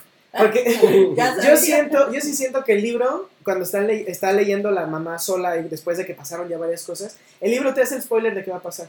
O de qué es lo, cuál es el objetivo del final. Entonces, sí, pasa alguna sorpresa de repente cuando al niño cambian los hechos o con lo que puede pasar. Pero em, sí, ya después de que la mamá leyó por última vez el libro, fue así como, "Ah, ya, ya, ya estoy tranquilo, ya sé qué va a pasar. Pero bueno, me gustaría que Pau les dijera qué piensa de la película. Eh, bueno, si ustedes han visto, y la voy a comparar un poquito con las películas que mencionaba Cari al inicio, que es eh, Midsommar y Hereditary, que es un director que recién descubrimos este año, que creo que Miguel ya lo había, ya había conocido a- al director cuando salió Hereditary, pero nosotros lo descubrimos este año y la verdad es que es una, un concepto completamente nuevo del cine de terror para mí. Y habiendo visto las películas con anterioridad y después regresarme a Babadook, para mí fue como un retroceso por el tema que, con que menciona Charlie, ¿no? Que tiende a ser como, como algo cliché, como que volvemos a caer en lo mismo, como que no te muestra algo nuevo. Al final sí, sí tienen que cerrar como de una forma, pues tengo que llamarla comercial, conocida, que con un final que a lo mejor que a todos les pueda gustar, que todos vean venir, porque si, si haciendo un poco de spoilers, en la de Midsommar también nos cuentan qué van a hacer, Pero de otra manera. pero de otra manera O sea, de una se manera más hace, misteriosa. se hace más misterioso, no alcanzas a verlo en su, en su totalidad, pero esta de Babadook dije, bueno, nos está diciendo qué van a hacer, qué tal en un libro, del libro a la realidad, pues pasan muchas cosas, ¿no? Y puede diferir bastante. Pero ya el, el final no me gustó mucho. Sí, sí me puso incómoda el hecho de que la señora no durmiera, de la mamá, de que Ay, ya sé. de que el niño la, la molestara tanto a la hora de dormir que no puede dormir, ella que se separa, incluso se ve una escena en la que él lo quita y quita sus manos y, y ella es como, bueno, voy a dormir en la esquina de la cama, pero me tengo que alejar, porque también eso representaba como para ella un, pues no un, un pesar, pero sí es algo incómodo porque pues el niño requiere toda su atención. De hecho, hasta es molesto de que va en el auto antes, creo que antes de que le dé el ataque, que está de mami, mami, mami, mami Sí, está está, está, está llam- queriendo llamar su atención constantemente y, y hasta a ti te hace incómodo cuan- hasta cuando estás en público y te toca un niño igual, ¿no? Sí. Pero como que también ella necesitaba esta liberación y lo vemos en una escena en la que se va a tomar un helado, le miente a su compañero que le dice, ay no, mi hijo está enfermo, pero pues no está enfermo. Y toma un tiempo para ella, pero en realidad en toda la película no hay un tiempo para ella. Y el hecho de que venga ese tercero como a, liberarlos a los dos, sí se me hizo interesante, se me hizo un buen concepto que, que el monstruo en vez de como alejarlos, en cierto punto sí los alejó, pero los alejó para que estuvieran mejor. Y eh, a lo mejor pues por eso se queda a vivir en la casa, pero eso fue ya que no me gustó, porque pues no, no lo erradicas al 100%. Y como tú decías, Charlie, de, de que hasta parecía que podía ser el papá, porque hay una escena como que empieza a ser muy, muy implícita o explícita en ese caso, de que sale la figura del papá y no sé qué le dice y luego sale como una escena medio cruda, este, que ya no sale con cabeza y como Oh, que te intenta, sí. te intenta relatar cómo fue el, el, el accidente tal vez, pero no lo dicen tanto, no, nunca hay esta parte en la que realmente Es- te relatan. Sí, es tan tabú para nosotros como audiencia Ajá. como para la señora, ¿no? O Sí, sea, y para el niño más, porque el niño dice, pues sabe dónde está su papá, sabe cuándo murió, pero no sabe en realidad cómo hablarlo, cómo externarlo, y a lo mejor por eso el niño como que tiende a externarlo en estas cosas extrañas de muerte que dice. Que, de- que él comenta, incluso hay, hay varias escenas en las que dice, voy a golpearle la cabeza, I'm gonna smash, I smash his head. Pero tú dices, bueno, este lenguaje para un niño es demasiado Sí, es muy por fuerte, decir hasta soez, ¿no? Dices, ¿cómo va a decir un niño esto?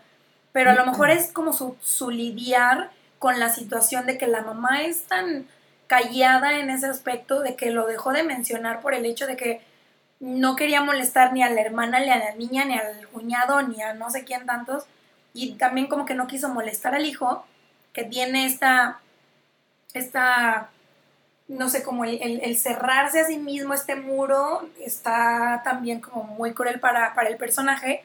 Pero el último, lo, lo que no me gustó fue el final. O sea, yo sí le pongo. Sí, si le pusiéramos unas, unas estrellas por ahí, creo que yo le pondría tal vez un 7.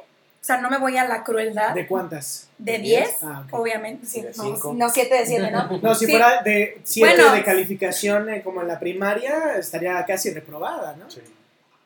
pero si lo como el del, del 1 al 10 pues yo sí le pongo un 7 o a lo mejor si lo quieren de ver del 0 al 5 del 1 al 5 yo sí le pondría ahí está más cruel porque es como un 3.5 porque cae en lo cliché tenía un buen concepto y creo que el libro también como como añadir esta parte y las ilustraciones y que vuelve el libro y vuelve y vuelve y vuelve y es algo que te atormenta, como que era, era, era padre verlo, pero el final no me gustó. Eso Sí. fue como, ay, quédate a vivir, somos compas, hay que ser roomies y pues ya, o sea, tú y yo arreglamos el pedo gritándonos en las caras. Aunque también Digo- se puede interpretar de otra forma. Sí, claro. Tal vez no es, no es el monstruo viviendo en el sótano. Ahorita me acaba de caer el 20. A lo mejor es. El monstruo viviendo dentro de ti. Exacto, o sea, Sí, ya, y lo ya aceptar, aceptar que. Lo que decía, o sea, aceptar que ya no está. Lo ya las cosas no son como eran antes. O, de- o que ya tú ya no eres la misma persona que eras antes.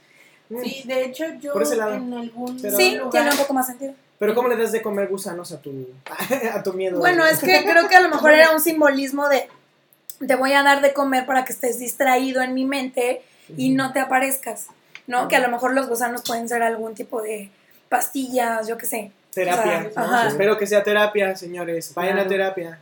Sí, precisamente, no recuerdo específicamente en qué lu- lugar lo leí, pero tengo muy presente que el director sí quiso hacer esta alegoría, esta metáfora del monstruo como una enfermedad mental. O sea, que no, o sea, puedes luchar, puede, te puede hacer pasar muy malos ratos, te puede hacer decir de dónde viene todo esto, no entiendo, o sea, ¿por qué mi hijo habla así? O sea, y, y yo siento que cuando ya todo se resuelve y ya todo queda como claro, te das cuenta de que el niño no, realmente no alucina, o sea, él realmente sí veía el monstruo, Sí. realmente sí, así como si estaba conviviendo con el terror, aunque suene como eslogan.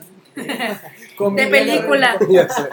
Pero sí, tal cual eh, es esta señora que tiene que lidiar con su esquizofrenia, porque me parece que el director habla específicamente de la esquizofrenia que de un momento a otro te ataca y no sabes ni por dónde, y que precisamente no es como matar la enfermedad, se acabó y felices para siempre, ¿no? Sino aprender a convivir con ella porque va a estar ahí, o sea, y, y qué, qué lugar más íntimo que tu propia casa, ¿no? Sí. Creo que sí tiene mucho que ver, eh, Pau, esto que comentas, se me hace muy atinado de tu parte mencionarlo, que creo que la influencia de películas más nuevas, haberlas visto antes de Babadook, sí llega a tener un efecto en cómo percibes ahora la película de Babadook, Sí. que como bien decíamos es un 2014 me parece.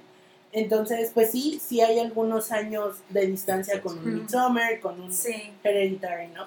A mí sí me gusta mucho la película, por esto que les mencionaba antes, por esa metáfora que se crea. Me encanta la fotografía, la combinación de las sábanas negras, azul marino, Sí, está con la pijama de color claro, que la actriz, su tez es clara, su cabello bueno, o sea, casi no tiene cejas ni pestañas precisamente por el eso. maquillaje. Yo, yo veo la desesperación de ella como mamá de decir, ¿qué hago con este chiquillo? Así, me encanta la actuación de ella, se me hace muy buena. A Pau le causó risa cuando le dice, go eat shit. De repente se botó de risa. Se botó y yo, a mí me dio más miedo la escena. Sí, sí, Porque se claro, empezó así sí. como, go eat shit. Así bien tenso Es y que- de repente ella. En realidad nunca O sea- le gritaba y, y a lo mejor, bueno, hacía alusión a que ya estaba de Babadook dentro de ella y es cuando empieza a atacar al niño un poco más y es tan, tan franca con el niño y con ella de déjame en paz, quiero descansar, ve a comer gusanos, ve a comer popó, ve a comer lo que quieras, pero déjame sola. Por eso me dio risa, porque es ya en realidad la honestidad de, de ellos dos en, en su relación y el niño dice, bueno, pues sí es cierto, ya me Y- voy a ir a comer Y, una cosa bien atinada que a lo mejor no, no se ve de primera mano, pero que el niño le dice, yo te voy a proteger, Ah, sí. yo te Sí. voy a cuidar, porque el niño, como factor exterior a la esquizofrenia o a la enfermedad mental que la mamá estaba viviendo, la veía, la veía en estos vaivienes de que hoy sí, al rato no, hoy cansada, hoy no te tolero. Incluso y le el niño dice, era como, yo te voy a proteger de- del monstruo. no voy a dejar que te lleven, No, hay una parte no, cuando- no voy a dejar que te vayas, algo Sí, así le dice. También como por ejemplo cuando le pide las medicinas al doctor después del ataque, como los tranquilizantes para que se duerma el niño, le dice la mamá, no, pues es que tienes que tomártelos. Y le dice el niño, me los tomo porque dice que, que quiere que deje de hablar del Babadook y todo eso. Y le dije, me los tomo si tú, proteges, si tú juras protegerme a mí y yo te protegeré a ti. Así, o sea, es como sí, que sí, así sí, como sí, que el sí. lazo tiene que ser tan fuerte entre ellos dos que en la película lo demuestra, ¿sabes? Sí. O sea, a, mí, a mí lo personal sí me gustó mucho. O sea, porque yo, la, yo le di un tono parecido a It Follows, que más adelante la vamos a tocar, que es así como de ese tipo de película que va de, de menos a más, Sí. ¿sabes? Ok. Y yo la verdad, o sea, yo la estaba viendo con mi mamá Y mi mamá es de esas, de esas personas que si no entiende la película a los 10 minutos ya se va, ¿sabes? Pero Son esa, desesperados. ajá, es muy desesperada mi mamá. Y por ejemplo, esta película como que la estuvo viendo y la- como que empezó a ver como que qué onda y todo y se quedó hasta que se acabó. La empezó a ver tarde después, pero como a los 10 minutos que empezó, pero la terminó de ver conmigo. Y de hecho había unas escenas también al final así como que muy tensas porque pues el Netflix se trababa. se trabó el Netflix como Es que no internet, ya hay que mejorar los megas. Muérete, Telcel. Digo, Telmex, perdón, Telmex. Este, Maldito Telmex. maldito Telmex. Ahorita Carlos Telcel te Slim, va a quitar te amo. los datos. ya sé, perdónenme.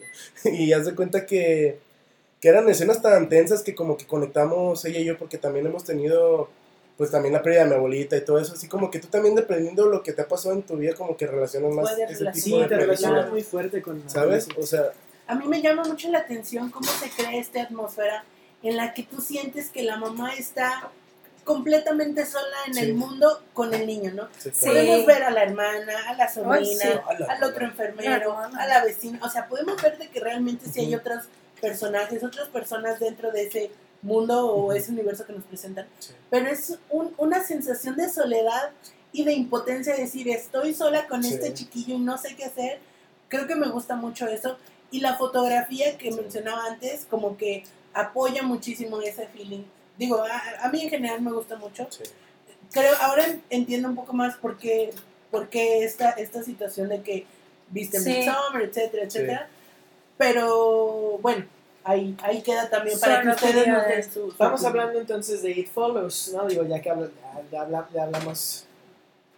Sí, sí, ven en la lista, ¿no? Sí, sí, sí, claro, Sí. claro, It Follows. Sí, entonces, miren, ya saben que Babadook fue la del, bueno, fue una de las dos que vi del reto, pero bueno, ustedes ¿cómo la vieron? Spoilers y todo. venga. No, yo sí no la vi. No, No, la pude encontrar. Está en Netflix. No está en Netflix, la busqué. Yo, la vi en Netflix La busqué hoy. ¿Hace cuánto? Dos años. Nah, No. la probabilidad de que sí El es amigo. mínima. La probabilidad de que It Follows o Friends esté Bueno, es pero más fácil que esta ¿qué, qué sucede en It Follows? No, It Follows es una película también creo del 2014, como había dicho Cari. Este, es independiente, es una de esas películas independientes, bueno, en, a lo, en lo personal pues, que a mucha gente no le gusta porque es un, no sé si lo puedo llamar como que algo muy simple pero muy bien hecho, Ajá. ¿sabes? Es que Sí. es algo como que tú dices, güey, no tiene mucha ciencia pero está bien hecho. O sea, y no es un terror así como que del típico susto, ¿sabes? Es un terror bien hecho que va así como que, ay, güey, o sea, ¿sabes? Que te va dando tensión. Vaya. Y es que es un, un demonio que se supone que se transmite, o un, no sé si es un demonio, no estoy muy Una seguro. maldición. Una maldición, exactamente, que se transmite por medio de tener relaciones sexuales. A la madre. Ajá, o sea, eso es como que el, el- es el, el gancho, a mí eso fue el gancho para mí. Dije, güey, ¿cómo se transmite un- una maldición por medio de tener relaciones sexuales? Se no? llama sífilis. Ah, no, También VPH, VIH. No realizan el cogimiento. Doctor, platiquen. Nada. Y la verdad, o sea, se me hizo como que muy interesante. Dije, pues yo nunca había escuchado ninguna película en el mundo que hubiera Y, y tan directo como eso, ¿no? Son o sea, no lo esconden, no, Sí, lo- no es como algo de que tú imaginas que puede ser. No, tal cual te lo dicen. Si tienes relaciones Sí. con alguien, ahí, ahí muere. Y la verdad estuvo muy, muy, estuvo muy raro porque, y muy, me dio risa al principio porque la chava, es la protagonista, pues es una chava que pues creo que nunca ha tenido relaciones sexuales, si no estoy Ajá. muy seguro. Y pues se enamora de un chavo y el chavo como que la engancha, pero resulta que el chavo tiene pues, la tiene la maldición. Y después Malditos total, al final del día pues realizan el coito y le dice, ¿sabes qué? Pues tienes una maldición, así es, porque empieza a ver que gente que la empieza a perseguir. Ah, porque Por la amarra, la amarra a una silla, Sí. ella prácticamente en ropa interior, Sí, están como en un en un estacionamiento, estacionamiento abandonado, abandonado. la amarra a una silla y le dice, te estoy haciendo esto para que veas que es real, o sea, que no es Sí. algo que te imaginas de que, ay, lo vi en alguna parte, no, hay una persona Que viene hacia ti. que te va a perseguir y tú tienes que te- pasarlo como yo te lo pasé a ti, Sí. y le dice así como, sorry, pero O sea, ya es tu rollo. ¿no? Y la verdad está, está como que muy tenso porque la persona no va corriendo así, literal va caminando No. pasito a pasito, Súper lento, que dices, lento. ay, nunca me alcanza, pero ese es el chiste, Ajá. que si te alcanza, ya valiste madre. Cuello. Así cuello, exactamente. Y aquí la, la lucha de la chava, pues es así como que, pues, güey, yo no quiero darle esto así, de esta forma a nadie, ¿sabes? Porque pues yo no me quiero entregar más que nada por mi pudor, no le quiero entregar esto a, a cualquier cabrón. Quiero ¿sabes? mantenerme pura hasta el Exactamente, más que nada como que le da ese toque de que, pues, güey, o sea, yo como que es algo que yo voy a hacer con alguien que quiera, no con alguien que en verdad Aunque me cueste la vida. me cuesta la vida, exactamente. Y pues todo el rollo de la película va más que nada rodeado a eso y de cómo su, su, su bola de amigos pues tratan de ayudarla a resolver este problema hasta que llega un chavo que de plano dice, ¿sabes qué? Pues no hay bronca, Pásame. ¿sabes? Pásamelo. Que también se puede ver cogeré contigo, no hay problema. alert. que también se puede ver como una metáfora, ahora que hablamos de metáforas y, y cine de terror, Ay, no, a una no. enfermedad de transmisión Exactamente. sexual, ¿no? ¿Sabes? Oye, sí, cual. La verdad sí es cierto. ¿Cómo Porque-? Porque tú nunca sabes qué vaya a tener esa persona, esa persona, esa persona y tú te involucras con ella. ¿Sabes? Y al final del día, pues, ¿sabes qué? Pues tengo esto, vámonos, cabrón. Y ya se va a quedar toda tu vida contigo. ¿Sabes? Y lo que hace esta chava es como que encuentra a la persona con la que sí quiere estar. Y él sabiendo lo que tiene la chava, y de hecho la, la escena final, pues la voy a decir porque no me Ya, puedo ya aguantar. les avisamos, no me puedo aguantar. No me puedo aguantar. Pues es literal de ellos dos caminando sobre la acera y se ve que pues va al plano, pues caminan creo que una cuadra y de repente nada más van otra persona siguiéndolos, el, la- el, el ente, el demonio, como le quieras llamar. Y que no es, no es la misma persona, No. va, va Van cambiando, van cambiando. ¿Sabes qué es lo que a mí me motivó a ver esta película? Yo sigo a una artista, a Bailey Elizabeth se llama ella, desde hace muchos, muchos años, y ella hace una compilación pues, de cosas que le gustan en su Tumblr.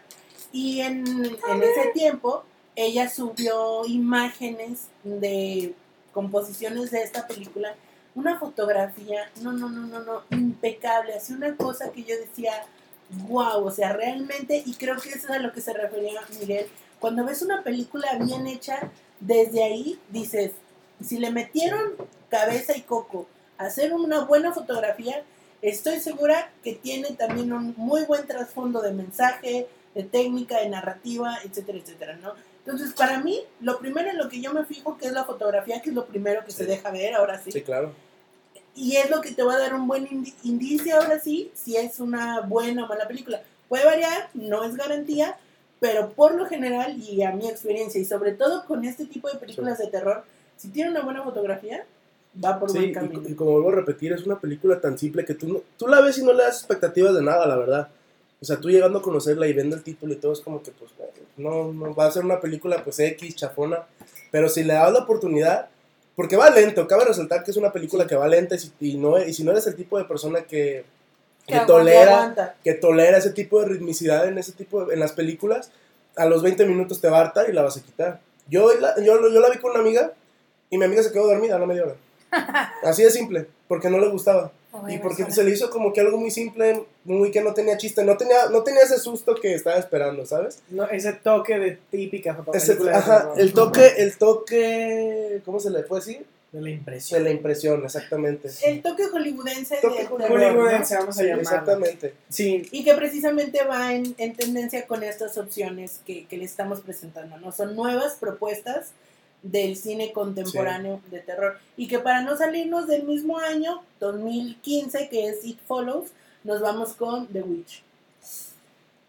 y A ver pues se las dejamos a ustedes también porque Chicos, el reto, el reto, ¿qué, qué van a sí decir? sé, lo- yo sí sé, yo sí sé que es del Yo no mismo las encontré en ningún lado. Yo sí hice mi tarea. Del mismo director que trae ahorita, es- o bueno, The que va- Lighthouse. ajá, The Lighthouse con este Robert Pattinson y William, William que sí escuché las críticas y dicen que probablemente quiso dejar toda la carne en el asador para este para The Lighthouse, pero que realmente Le The. Witch, o sea que The Witch todavía sigue siendo como su mejor obra. Entonces, platíquenos. Pues am, yo la fui a ver al cine. Yo sabía, creo que precisamente era como por. No eran fechas de Halloween, eso me acuerdo bien. Ay, qué bueno. Sí, no, no, qué bueno. Yo me acuerdo que, eh, como que recuerdo el rumor de que, ay, esta película. Porque parece cine, como que no sé qué". Halloween es la época época para sacarlas. Ajá. ¿Será Pues como Navidad. ideal? Sí, claro, ¿no? Pero Navidad, bueno, es que lo, lo que Pues pasa es que como hay franquicias o, o géneros que encuentran su, su, Su- época. su- Por ejemplo, todos los blockbusters, esas películas que te van a traer un chingo de gente a la taquilla, Verano. Claro. Y este, películas experimentales que tratan así que de, de como que sacar otras cosas. al inicio de año, donde empieza la, la época de premiaciones. Pero a mí se me hace que entre septiembre y octubre es una época muy difícil. O sea, la, taqui, la taquilla, la cartelera ha estado, para mí, en mi opinión, vacía. Desde O sea, julio. Desde verano sí, Es o sea, ya- sí, ha tenido sus estrenos, pero Sí, Hay es- a lo mejor este año. Ajá. Ha estado flojito. Porque el último mejor que llegué a ver, bueno, después de Midsommar, es el de, de Joker. Uf. Y, Y el Joker es así como muy, muy esperado durante todo el año, ¿no? Fue como, Sí, ay, de repente. Tuvo todo el Ah, hype esa película. Pero bueno, podríamos decir, bueno, no sé si podríamos decir realmente que octubre es el, el mes estelar. Es para uno de los más difíciles. Sí, pero Sí. bueno, entonces estaba, no estaba triunfando El entonces libro. The Witch. No, no era época precisamente de Halloween, o sea, no fue una película que se relacionara directamente a como la bruja, Halloween, no. Creo que tiene que ver, y creo que lo mencionamos la vez anterior, que es una película que obtuvo tan buena recepción en el Festival de Sundance, que es como los Oscars del cine independiente, que inmediatamente así no se esperó a, a nada más y se fue directo a distribución comercial y que sí obtuvo pues mucha, mucha, Buena muchos espacios, ¿no? Yo me acuerdo que fui a ver la película, iba con dos amigas, con un amigo, y que fuimos así como en la última función, como de las 11 de la noche a Cine Pabellón, que para los que saben de Cine Pabellón ahorita, o sea, Es la Hace- última hace dos versión- años, o sea, es un cine abandonado, es un cine que dos, tres almas perdidas van y se meten ahí. Yo soy una de esas dos tres almas perdidas que va a pabellón. Entonces es un cine Y solo y que te No deja así como el feeling de tal vez no debería estar aquí. Pero bueno, yo me acuerdo que la vi y que cuando la vi sí fue así como que estoy viendo, o sea, no le entiendo, ni Ah, siquiera está ¿qué estás buena, haciendo aquí, o sea, como que no, como que no, no, no le agarré el rollo la primera vez. Y después empecé a leer las críticas, empecé a leer los reviews, la- lo que estaba aportando, y ahí fue como, así como el meme del señor este que es Mind blowing. así, que salen estrellitas de tu mente y es como, wow, no Sí. puede ser, vi una obra de arte andando, o sea, y ahí es cuando Pero esa no fue tu primera impresión. No, mi primera impresión fue, ¿qué estoy viendo? O sea, ¿qué, qué es esto? O sea, sí me asustó, porque es... sí, Muy perturbadora. Sí te Muy asusta, o sea, tiene sus ratos, y creo que algo también va con el hecho de que Sí, de que hay un momento, bueno, los ponemos en contexto, les vamos a hablar de qué trata The Witch. The Witch ah, retoma la historia de una familia de los años en que se estaba apenas poblando Estados Unidos. 1800. Mm, Así, pero muy rural, o sea, vi- en bosques completamente vírgenes, o sea, todo despoblado. Y está la historia de esta familia, mamá, papá, hija, hijo, y me parece que eran dos gemelos, dos gemelos, dos, dos niños, dos bebés chiquitos. Oh, sí. Hermano y hermana. se van, se van literal a la mitad del bosque porque los expulsan de la comunidad porque los acusan de brujería, ¿no? Y específicamente a la hija, a la hija. Que es interpretada por. Anya Taylor Joy. que- La misma que vimos en Split. Ajá, sí, yo la vi en. y que no fue mucho tiempo después Split. que se, que se estrenó Split Sí. de La Bruja. Entonces Un creo que la gente, no, incluso creo que fue el mismo año que estuvieron, en, Sí. o por lo menos aquí en México, estuvieron el mismo año juntas en, Sí. no Ah, digo sí. el mismo mes, pero sí, el mismo año. Sí. Total, la historia va alrededor de esta chava, de cómo empiezan a, a pasar cosas así terroríficas, sí, porque primero desaparece el bebé, vemos así como unas sombras extrañas hacer cosas extrañas con el bebé. Nada, nada, Ay. nada feo, nada feo, solo Ah. se ve como que lo secuestran. Ah, bueno. Sí. Este, no, sí, porque más. de que se pueden Sí. hacer películas de cosas más Por raras. aquel mito antiguo de que las brujas, por beber sangre de niños pequeños o de bebés, se rejuvenecían. No, como en Hocus Pocus. Exactamente. De, de hecho, la película Sí, tiene mucho folclore es como americano. mucho folclore. De hecho, la película tiene con un subtítulo es A New England Folk Tale.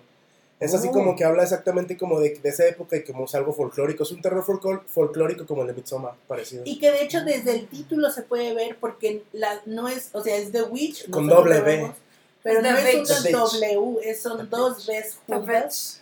Por Sí. cómo se usaba el inglés en ese Antiguo, tiempo, ¿no? claro. Entonces, bueno, empiezan a pasar muchas cosas terroríficas entre la familia.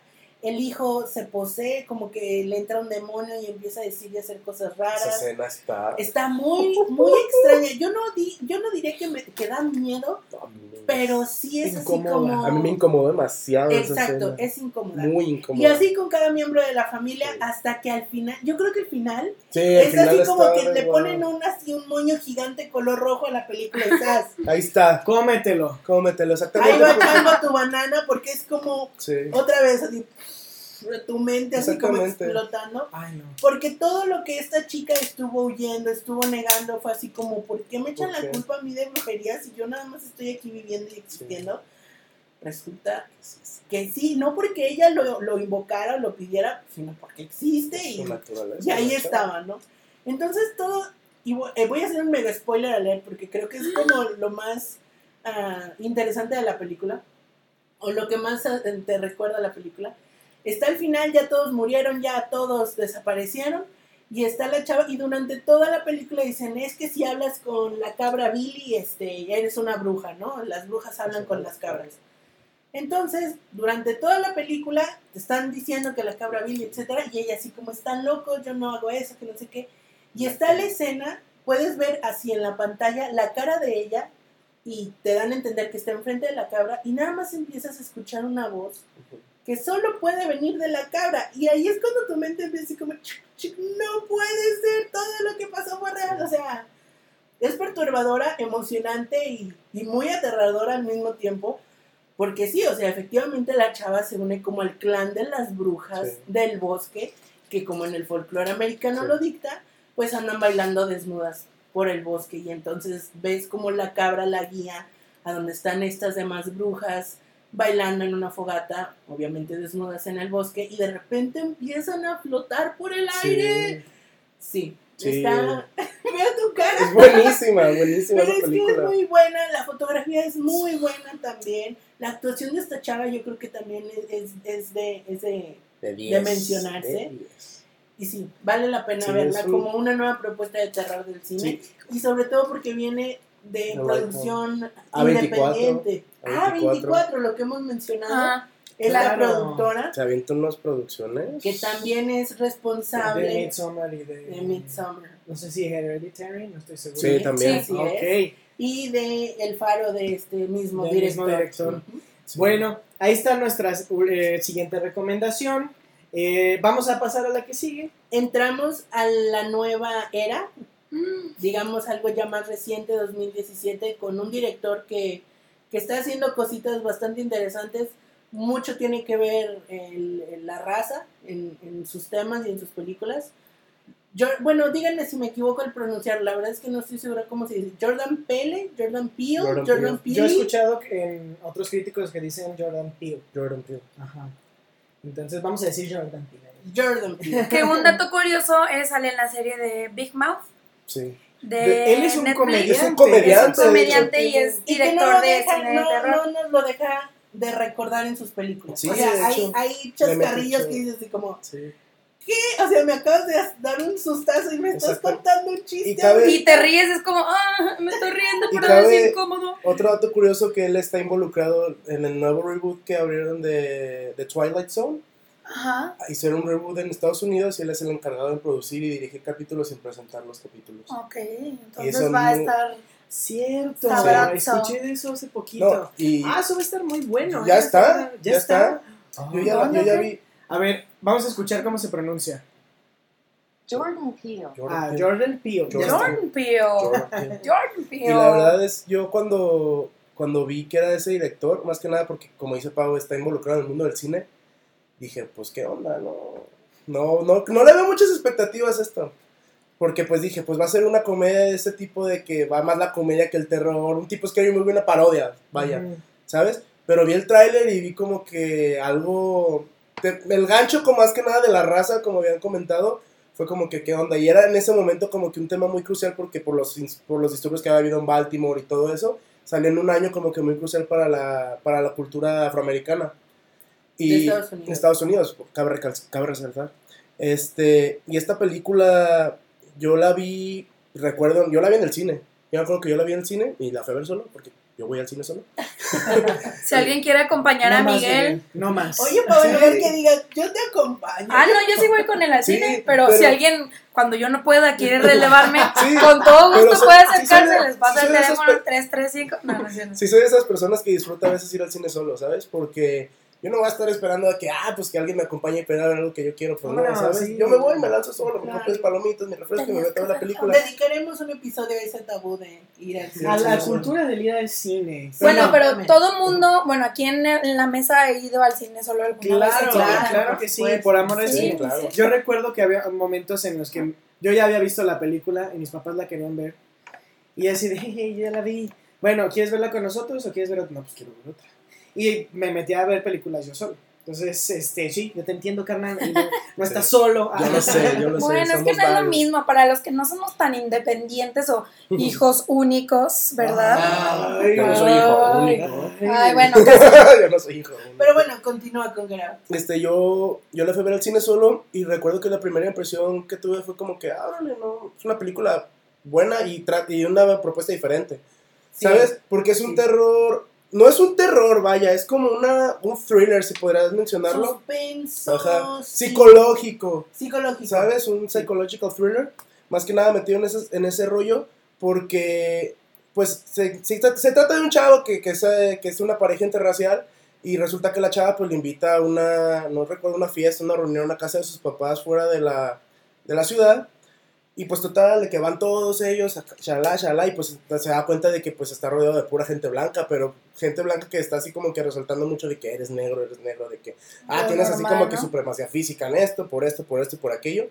Y Y que las dos únicas personas de color que él encuentra en esa casa son la sirvienta, La por decir algo, y el el jardinero. jardinero. Ah, cabe resaltar que la, que la película empieza con una escena de, de otro chavo afroamericano hablando por teléfono de que pues estaba saliendo con una chava, tal, tal, tal, tal, y de repente llega un carro, lo persigue y lo, lo noquea y se lo lleva. Ay, Al sí, principio- cierto, al principio sí me dice- estoy acordando de eso. ¿Y qué pasó Sí, ahí? que es, eh, el chavo es la Kevin Steinfeld, que también está haciendo ahorita muchas cosas muy buenas, más que nada en comedia. Sale en una, en una serie que se llama Atlanta. Y el chavo ahorita está también repuntando porque tiene buenos dotes histrónicos. Este, así empieza la, la película y más que nada con el transcurso se da cuenta de que pues las únicas dos personas negras, bueno, afroamericanas en este caso, por no decir la otra palabra, este, son sirvientes. Y cuando llega un momento como, así como un clímax que pues está en una fiesta y todo y de repente vea como que otro chavo y se siente así como que, ah, pues es que bueno ver otro hermano aquí, pero se da cuenta que tiene como que, de hecho así dice, de hecho así dice en la película, es bueno Yo, ver otro, otro hermano aquí, it's good to, to, to see another brother from here. Y ya de repente lo empieza a cotorrear y el güey lo, lo ve como que, así como que muy, con un porte muy... Y le dice algo así como... Muy Como buenas de tardes, así como que como muy propio. de tal es como buen partido, ¿no? Haciendo alusión a, a la novia. Sí, y claro. así como... Ajá, y aparte se ve como... Sí, de man, talk to me like a man. No, y él está así como que good morning, good afternoon, así muy propio el chavo y se nota así como de, pues, ¿qué onda contigo? Y pues le dice de que, pues, anteriormente tiene un amigo, este chavo, que es guardia de seguridad en un aeropuerto y le había dicho de que no, pues se perdió tal persona en tal lado, tal, tal, tal, y le dice de que, oye, ¿has visto a este, a este brother? Y le toma una foto, le saca un flash. Y con el flash como que el chavo como que entra como que en destrance porque está como que en un trance o no sé qué onda. Como en un coco Como, wash. como ¿no? le hicieron como un Ajá. coco wash al chavo al otro, al muy propio, y le dice, no, huye de aquí, lárgate, que no sé qué, se empieza a poner todo loco, y pues el, güey- el otro protagonista es como de que, ¿qué onda, no? ¿Sabes? Y pues ya se mete y todo, después ya se mete como que a una sesión, porque la mamá de la chava de su novia es una psicóloga, si no recuerdo, una es psiquiatra, hipnotista. hipnotista, ajá, y le hace como que una sesión para otra vez ponerlo en control y todo, Porque le dice así como, yo te voy a ayudar a que dejes de fumar. ajá, Con hipnosis, Sí. con eso, ¿no? Y supuestamente, así, muy casual, él sale a tomar aire, una cosa Sí. por el estilo, y se la encuentra ella y es como, ah, pues pásale, ¿no? eh, Y le empieza a decir, ¿cuál es tu trauma más grande, no? Y ella mientras está como, eh, como preparándose un té y se escucha la cuchara en la tacita de porcelana, ¿no? Y, y de repente le empieza a decir así como, estás cansado y no te puedes mover. Y de repente el chavo se queda como paralizado, que es como esta escena icónica que sale mucho en el tráiler, que está así, que pela los ojos Sí, muchísimo y empieza a llorar porque no puede No se puede moverse. mover. Efectivamente lo paralizó, lo hipnotizó Y eso es como, como de ahí para adelante, ¿no? O sea, Sí, que para el- todo tiene que tocar la tacita para paralizarlo, ¿sabes? Porque se va a centrar en, el, en la zona oscura.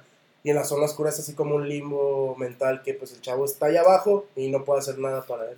Queda o como sea, un muñeco. como un pues, muñeco. Lo ilustran muy bien en, en los posters y todo Sí, eso. y de ¿no? hecho, eso es como que lo que han estado haciendo, porque la chava lo que hace es traer a gente de color así como que con dotes pues, Físicos. físicos, resaltables. Y por ejemplo, a este es su, su siguiente víctima y lo hace para hacerle un trasplante o para hacerle así como que ayudar a su otra comunidad blanca, ¿sabes? Los empiezan a subastar. Ah, O sea, madre. eso es una referencia así como que a los años A los Al a esclavos. los esclavismo. esclavos, al esclavismo, todo eso de que, que se hacía en el sur, más que nada de que en las fincas y todo eso grande, de, ah, pues te compras esclavo por tanto como lo podemos ver en Dos años esclavo, así más o menos, pero es así como que una referencia a eso de que pues todo ese, todos esos conceptos hasta la fecha siguen, ¿sabes? Cierto. ¿Sabes?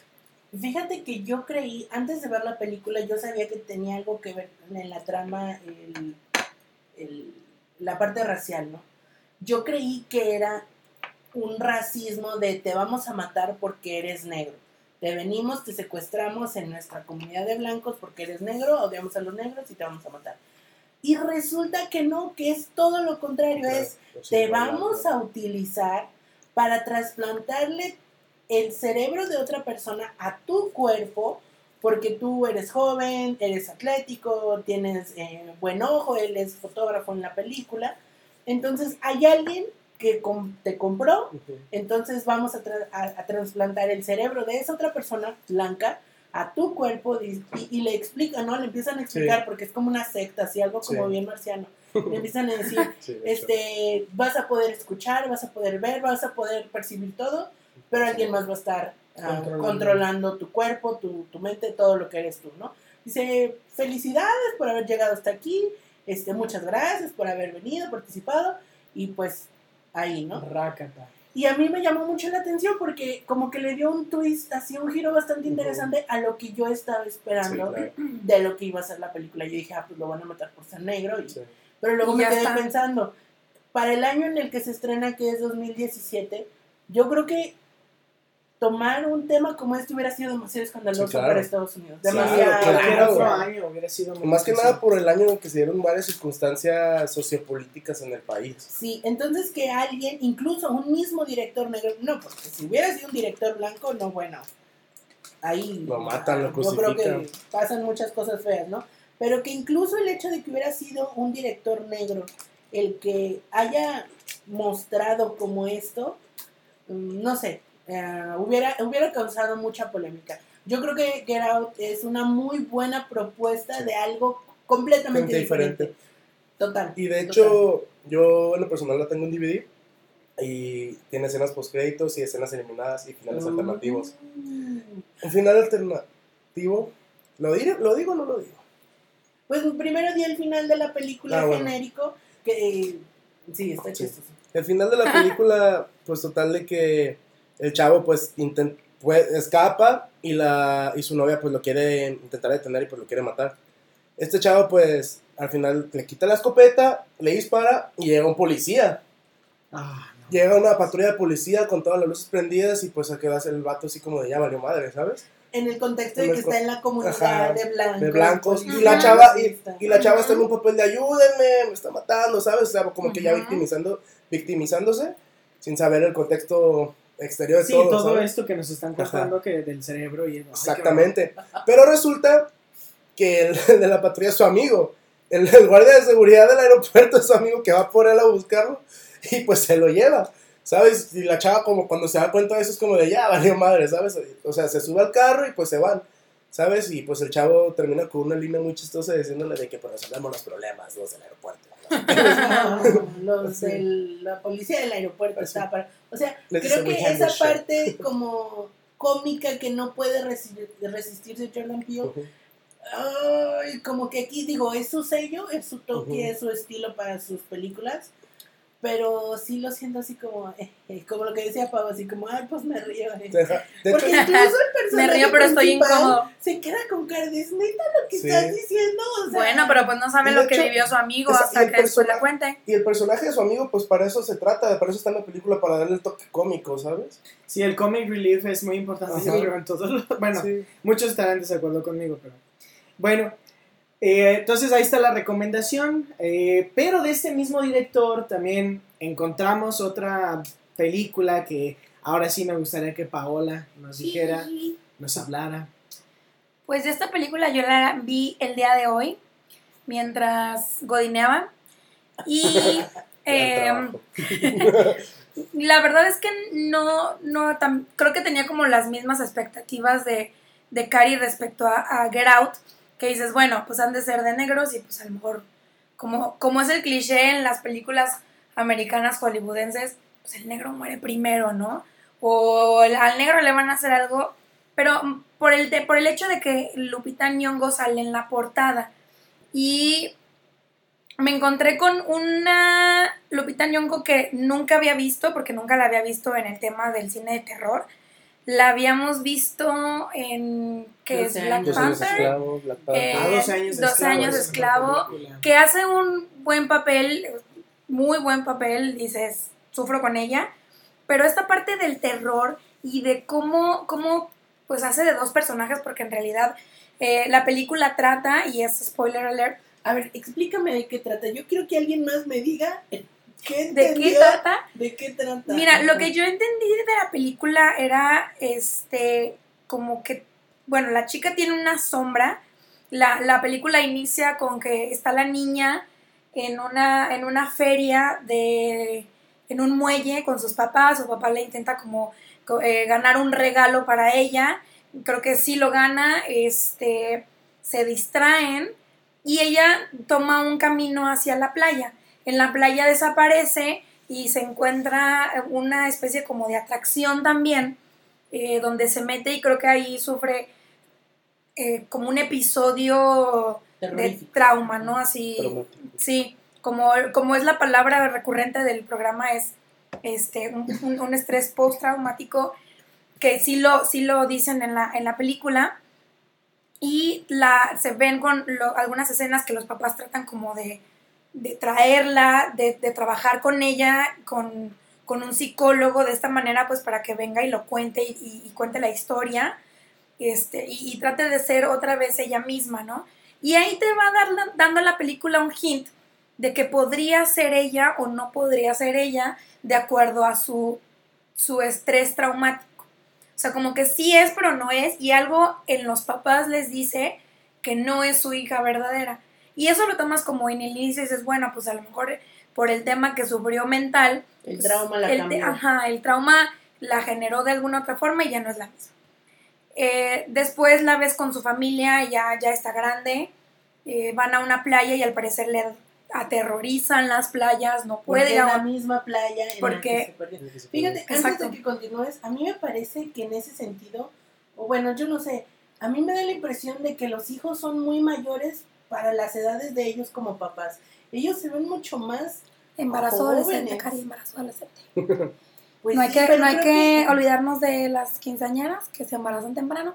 Pero no, sí, a mí se me hizo un poco raro porque no ves a Lupita Nyong'o como esta mamá una con, señora. con una, con una niña De 15 de años. 15 años y con, bueno, el niño podría ser, ¿no? 10, Sí, Pero si fuera el 12. primero, no si fuera el segundo. Sí. Sí son, sí son una pareja jóvenes, joven, perdón, pero la verdad es que fue lo menos a lo que le puse Yo atención, sí estaba ¿verdad? así como, pues a los cuantos años. a Sí, y, y en momentos sí decía, bueno, a lo mejor y es cuando no, no llegaba todavía a la trama real, pues decía, a lo mejor y es novia del papá, este, y es como que está conociendo a los Mm. hijos, no sé, me imaginé como varias eh, Alternativas. alternativas o varias formas de, de que pudiera ella estar ahí, pero a fin de cuentas creo que sí eran, sí eran sus hijos, por ya después cómo se desarrolla la trama. Y, y bueno, ella representa este trauma hacia la playa, etcétera, etcétera.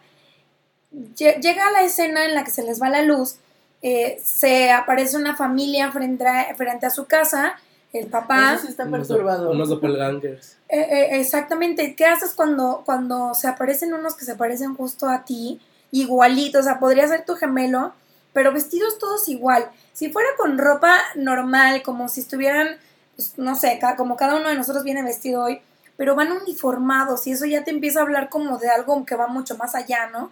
Como que no es una familia normal que pues va a pedir azúcar como lo pintan muchas veces en las películas de Estados Unidos. Y después te das cuenta que son, que son iguales a ellos, que se van, también la se va desarrollando en un escenario que no tiene mucha luz. Entonces a mí me costaba ver un poquito si se parecía a Lupita Nyong'o, si, no, si era, si no era, si parecía al, al papá, al niño, a la niña, pero al final sí era, y el papel o, o la característica que tiene el personaje eh, del mundo alterno, por decirlo de alguna forma, Lupita Nyong'o y cómo lo desarrolla está increíble. Está cabrón. Le, le platicaba a Charlie que, que la había visto mucho, este, mucho más temprano, de cómo se me hizo tan incómodo el que no pudiera hablar bien. El que pareciera que, que tuviéramos tan laringitis tan aguda, Como si se estuviera ahogando. como si ¿no? se estuviera ahogando, como, como algo extraño que a mí me puso incómoda, que fue como un estrés de, oh, no puede hablar, o sea, quiero ayudarle a algo, un té con limón y no sé qué fregados, algún Carraspea, remedio como- como- un, te- un tequilita. Un tequila para que resbale, pero sí fue como una, una desesperación de que ella no podía hablar bien, pero el, el miedo que te causaba ver ese personaje y luego volteas a, a- a ver a, a Lupita Nyong'o en su personaje de la vida real y que ella también estaba inmersa en este miedo de ver a alguien que es igual a ella y que los, o igual a la familia y que los quiere matar a todos, es como de, híjole, pues, ¿qué onda? ¿Quiénes son? ¿De dónde salieron? ¿No? Después empiezas a conocer toda la trama y, eh, digo, para no hacer el cuento muy largo, la verdad es que eh, hay- había unos hints de que sí, sí te llevan como a la parte del final, pero no lo deja claro, es como si es, no es, será o no será. Y, y al final, la verdad es que sí a mí me tomó poquito por sorpresa, pero medio ya sabías. Entonces, este. Lo intuyes un poco y cuando ella también se da cuenta es cuando dices, oh, yo también me di cuenta, ¿no? Pero un poquito más a- antes que tú.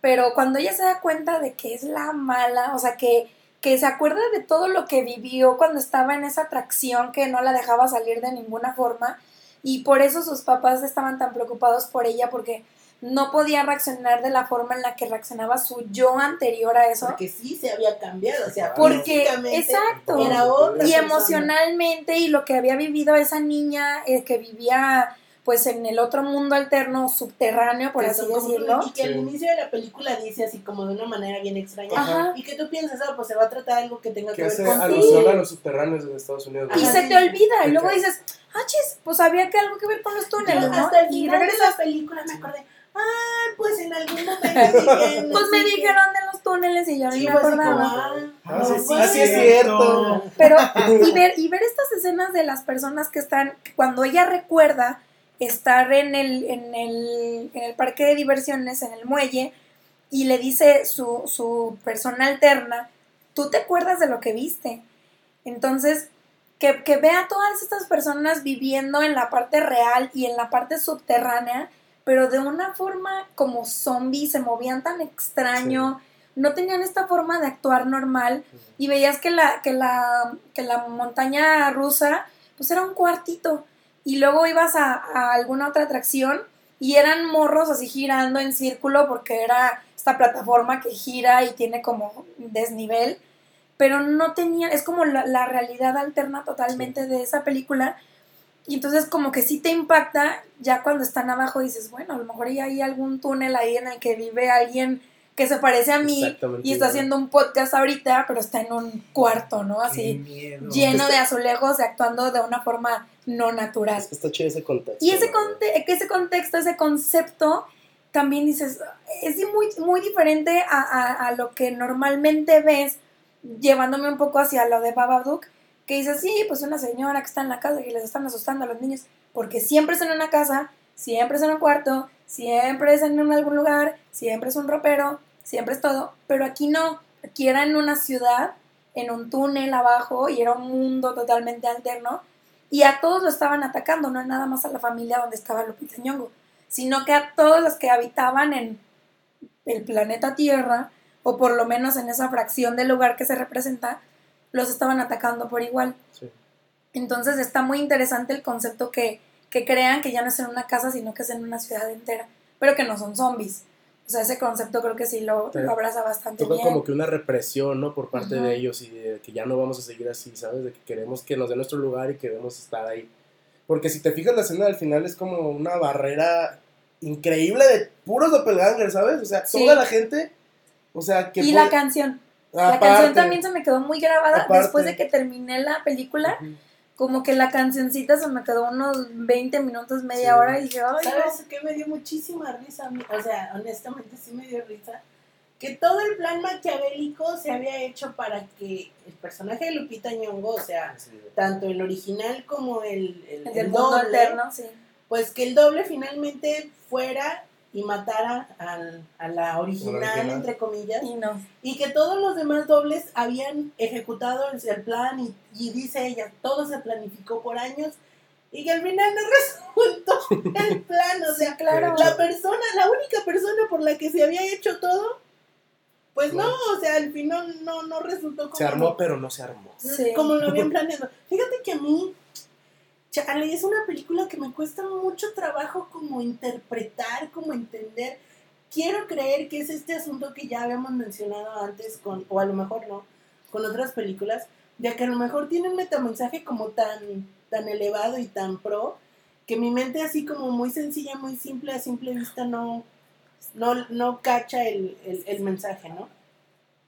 Yo no le entendí. Honestamente, no le entendí a la película. No estoy segura en qué parte debió de haberme asustado. O sea, mm, el momento, ah, creo que me dio más risa que miedo, porque hay un momento en que estos seres terroríficos entran a la casa de la familia y de repente están todos sentados en la, en la sala, unos frente a otros, y es como, ¿cómo llegó a pasar esto? O sea, ¿por qué no corrieron? ¿Por qué no? Porque, o sea, se ven tan indefensos frente a ellos, así como, no sé, como que no, no, no le haya mucho sentido en algunas cosas. Y luego es esto que trata de meter tanto Jordan Peele de la comedia como en unas situaciones que dices, what the fuck, o sea, ¿por qué metes comedia aquí cuando lo están matando? O sea, como esto de que Pues- Ofelia llama a los policías, oh, fuck the police, que no sé qué, y empieza la, está bien La esa. está Fuck the police, Y- así como- the underground. Yo, niggas got it Ok. back, it's a brand. o sea, ah, yo a- al día de hoy no estoy segura de qué trató. Am, Sí te saca de onda, la verdad. Es una Sí. película que si no la... Si no conoces más que nada como que los, el concepto de este director, no vas a saber qué onda, ¿sabes? O sea, vas a, vas a ver como que, ah, pues habla de lo mismo que era de la... De los de la, ¿cómo se llama? De la raza afroamericana y todo eso. Sí. Lo único ¿Sabes? que me hace pensar que hay un metamensaje mucho más profundo es esto de que el, el, el esposo del personaje de Lupita Nyong'o les dice, ¿quiénes son? La sombra de Lupita Nyong'o le dice, somos americanos. Y yo así como, Oh, yo no hubiera respondido eso, Sí. ¿ok? Y es lo que me da como un hint, así como una pista de que hay algo más Sí. oculto detrás de todo esto, ¿no? Coincido con Pau, Lupita Nyong'o, wow, o sea, Sí, me se quito pasa. el sombrero. Qué control de su cuerpo, de, De su todo. voz, o sea, es impresionante. impre- o sea, imagínate Somos fans. la capacidad de ella de, de realmente controlar su garganta en esos momentos, porque de verdad se veía que se le acababa Sí. el aire y, y ella se mantenía, o sea, wow, o sea, Los no gestos, pude haber entendido la película, pero Pero lo ves por Pero ella la en cierto disfrutaste ahí, punto. Sí, ella mucho. vale la pena durísimo. Mucho, mucho. Tiene una actuación increíble y espero verla por ahí en el Oscar.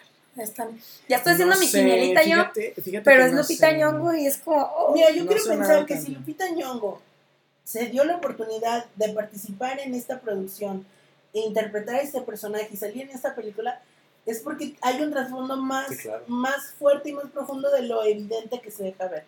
Yo personalmente me dejo mucho llevar por estas escenas cómicas que yo siento incluso como forzadas y es como...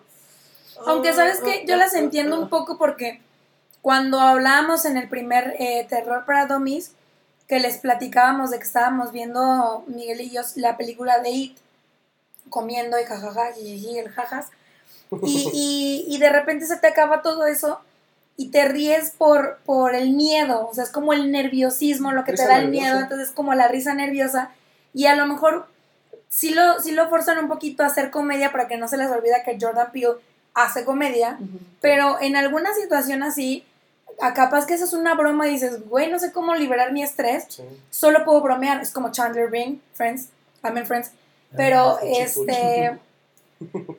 La- l- puede ser como por ese sentido de que pues también liberas el estrés de alguna forma, ¿no? Gritando, riéndote, llorando y puede ser una alusión a tal vez esa parte. Claro.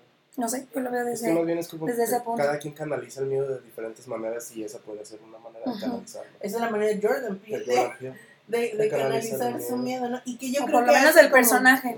A mí me gusta eso sí mucho lo que hace aquí de que en realidad la gran mayoría de los personajes que vemos son afroamericanos Exacto. y que solo así como una familia de blancos, ¿no? Como Sí. se podría traducir. Con Elizabeth a lo- Moss. a lo que hace Déjame la cultura de Hollywood, ¿no? Así Sí, claro. como todo el mundo blanco y ay, ahí hay una familia de, de negritos en medio de la Y pues de hecho, pues yo creo que podría ser hasta el toque del director, ¿no? Así Sí. como que el toque afroamericano es como que el mío y poner es así mi mundo, es- un mundo. porque habla incluso también de, de la cultura del rap, Sí. habla de pues Tiene mucha cultura Ajá. pop, de hecho esta Sí. película adopta mucha cultura pop, así de muchas Ah, cosas. y que precisamente es esta película la que le hace un mini homenaje a Tiburón, porque en la playera que trae la- el niño, Niño. el hijo de Lupita Nyong'o cuando van a la playa, es el. El niño usa una máscara de Chewbacca, ¿no? Sí, El- también. Sí, creo que sí. No es un literal, chango. pero sí te da a entender que es Chewbacca. Ah, ok. Sí. Bueno, la recomendación Us de Sí, Jordan véanla. Peele y Sí, Get soy. Out de, Jordan- de Peele. Jordan Vamos Peele. a ver porque, o sea, eh, Get Out ganó a mejor, Mejor guion. Y original. Este, sorprendió. Y yo sí quisiera ver algo de este índole de, de- debía haber, de hecho yo le decía a Pau que de todas las que quería de, de la lista, después de Babadook que era la que, la que estaba Ay, más Simón. accesible, Get Out era la que inmediatamente quería ver, porque sí tenía mucha Ya curiosidad. te dije cómo las vieras. Sí, brother, no, pero bueno, voy a retomar este reto, Menos o más. pero vamos hablando ahora sí de esa joyita que vimos todos juntos, Para cerrar con broche de para oro el cerrar con broche de oro este programa que ya, ya va muy largo, pero eh, creo Pero que está la, muy bueno. el último tema yo creo que lo vamos a dejar como una recomendación el día de hoy, ¿no? Pero Sí, bueno, como total, todo lo que hemos como hablado. todo lo que hemos hablado, Midsommar.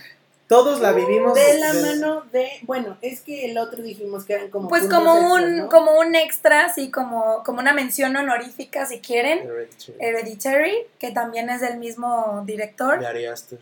Ari ¿Qué tal si hablamos rápido de, de Hereditary? Así como, ¿qué, ¿cuáles son sus impresiones? ¿De qué trata? Súper rápido Pues para está que de no mames. Mira, yo te voy a decir algo que no sabía hasta que vi eh, Hereditary, que es antes, que es como la primer, Es la- es porque yo debut sé, de Ari Aster. Ari Aster eh, dice que él quiere hacer una trilogía, Hereditary es la primera entrega, Midsommar es el segundo. Yo vi primero Midsommar, como a lo mejor algunos de ustedes, y hasta que vi Hereditary, muchas cosas de Midsommar me hicieron sentido, aunque Sí. la película nada, Nada tiene que, ver. con una Son con la otra. ver. Conceptos totalmente Así. diferentes. Puedo decir que Mundos Hereditary es un poco más tradicional en sus recursos de cómo lograr este ambiente de suspenso, de miedo, Sí. de tensión. Creo que lo hace como un poco más cercano y por eso es un poco más fácil de entender, entre comillas. También Tony Collette está. Uy, Porque sí. Midsommar, ahí sí, todo lo que tú crees que sabes de terror, Te lo que vienen, te lo destruyen, te lo avientan en la cara y, le- y te dicen, mira, mijo, Sí. Y fue por eso Nada. que yo la disfruté. Sí. Fíjate, es la primera película de terror que voy a ver debes cine. ser fan que del cine de terror de Ari Aster. Gracias a Ari Aster. Ari Bueno, Aster. es una Gracias, revolución de... Ari Aster. No, digo, va, vamos a ver, vamos a ver. Ya cuando ves a Robert No Eggers, a ver qué onda, victoria, ¿eh? dice Charlie. Pero bueno, no, terminemos entonces con Hereditary. ¿De qué trata así rápidamente? De... Habla, todo se centra alrededor de un incidente que de hecho yo, al ver el tráiler, que era mi única referencia, está pues esta familia, mamá, papá, hijo y una hija que tiene una especie como de, no quiero decir deformidad, pero tiene unas características en su rostro que haces que, que veas que, que es un poco distinta. ¿no? A ver, el doctor está diciendo Sí, es que es de Ah, entonces ya si él la bala por la Secretaría de Gobernación de Medicina, está, Secretaría de Gobernación. De medicina. Sí, está avalado el interventor Sí, de sí, es una Gobernación. Enfermedad sí es una enfermedad, ¿no? Yo creí que ese personaje iba a tener una relevancia mucho más fuerte durante toda la película. Y más por el nombre en español que es el legado del Legado diablo. diablo. Entonces terrible las traducciones de Fuchi, fuchi, lo, fuchi. lo relacionas a que ella por tener esa deformidad tendría que ser la protagonista. Y que sale en la carátula del póster promocional. O sea, no se Más trata bien de ella. No, es que No. más bien como que ella es el parteaguas a todo lo que sucede. Sí. Sí. ¿sabes? Es esta escena que me dijiste de la cabeza. Sí. Sí. Y que ahora entiendes así como que Ari Aster am, No es. lo que no logró mostrar en Hereditary lo muestra en Midsommar. Oye, espera, espera. Entonces tenemos una escena donde alguien pierde a alguien al inicio de la película. Digamos igual que, en la Midsommar. primera media hora, no exactamente al inicio, pero dentro de la primera media hora. cuarto. Que en un resumen muy, muy general es esta familia con sus problemas como todas las familias. Y entonces el hijo le dice a la mamá, voy a ir de fiesta y la mamá le dice, pues llévate a tu hermana. Cabe destacar que el, el chavo tiene, no sé, unos 16, 17 años y la niña, pues es una niña, tiene 13 años. O sea, y que a lo mejor dices, ah, pues 3 años de diferencia, pero sí es, sí es bastante en esos años, ¿no? Sí, claro. Entonces el, el hijo le dice, yo me quiero ir de fiesta, la mamá le dice, llévate a tu hermana. La niña nos dan a entender pues que tiene algunos problemas, alergias, cosas por el estilo, a las nueces, precisamente, claro.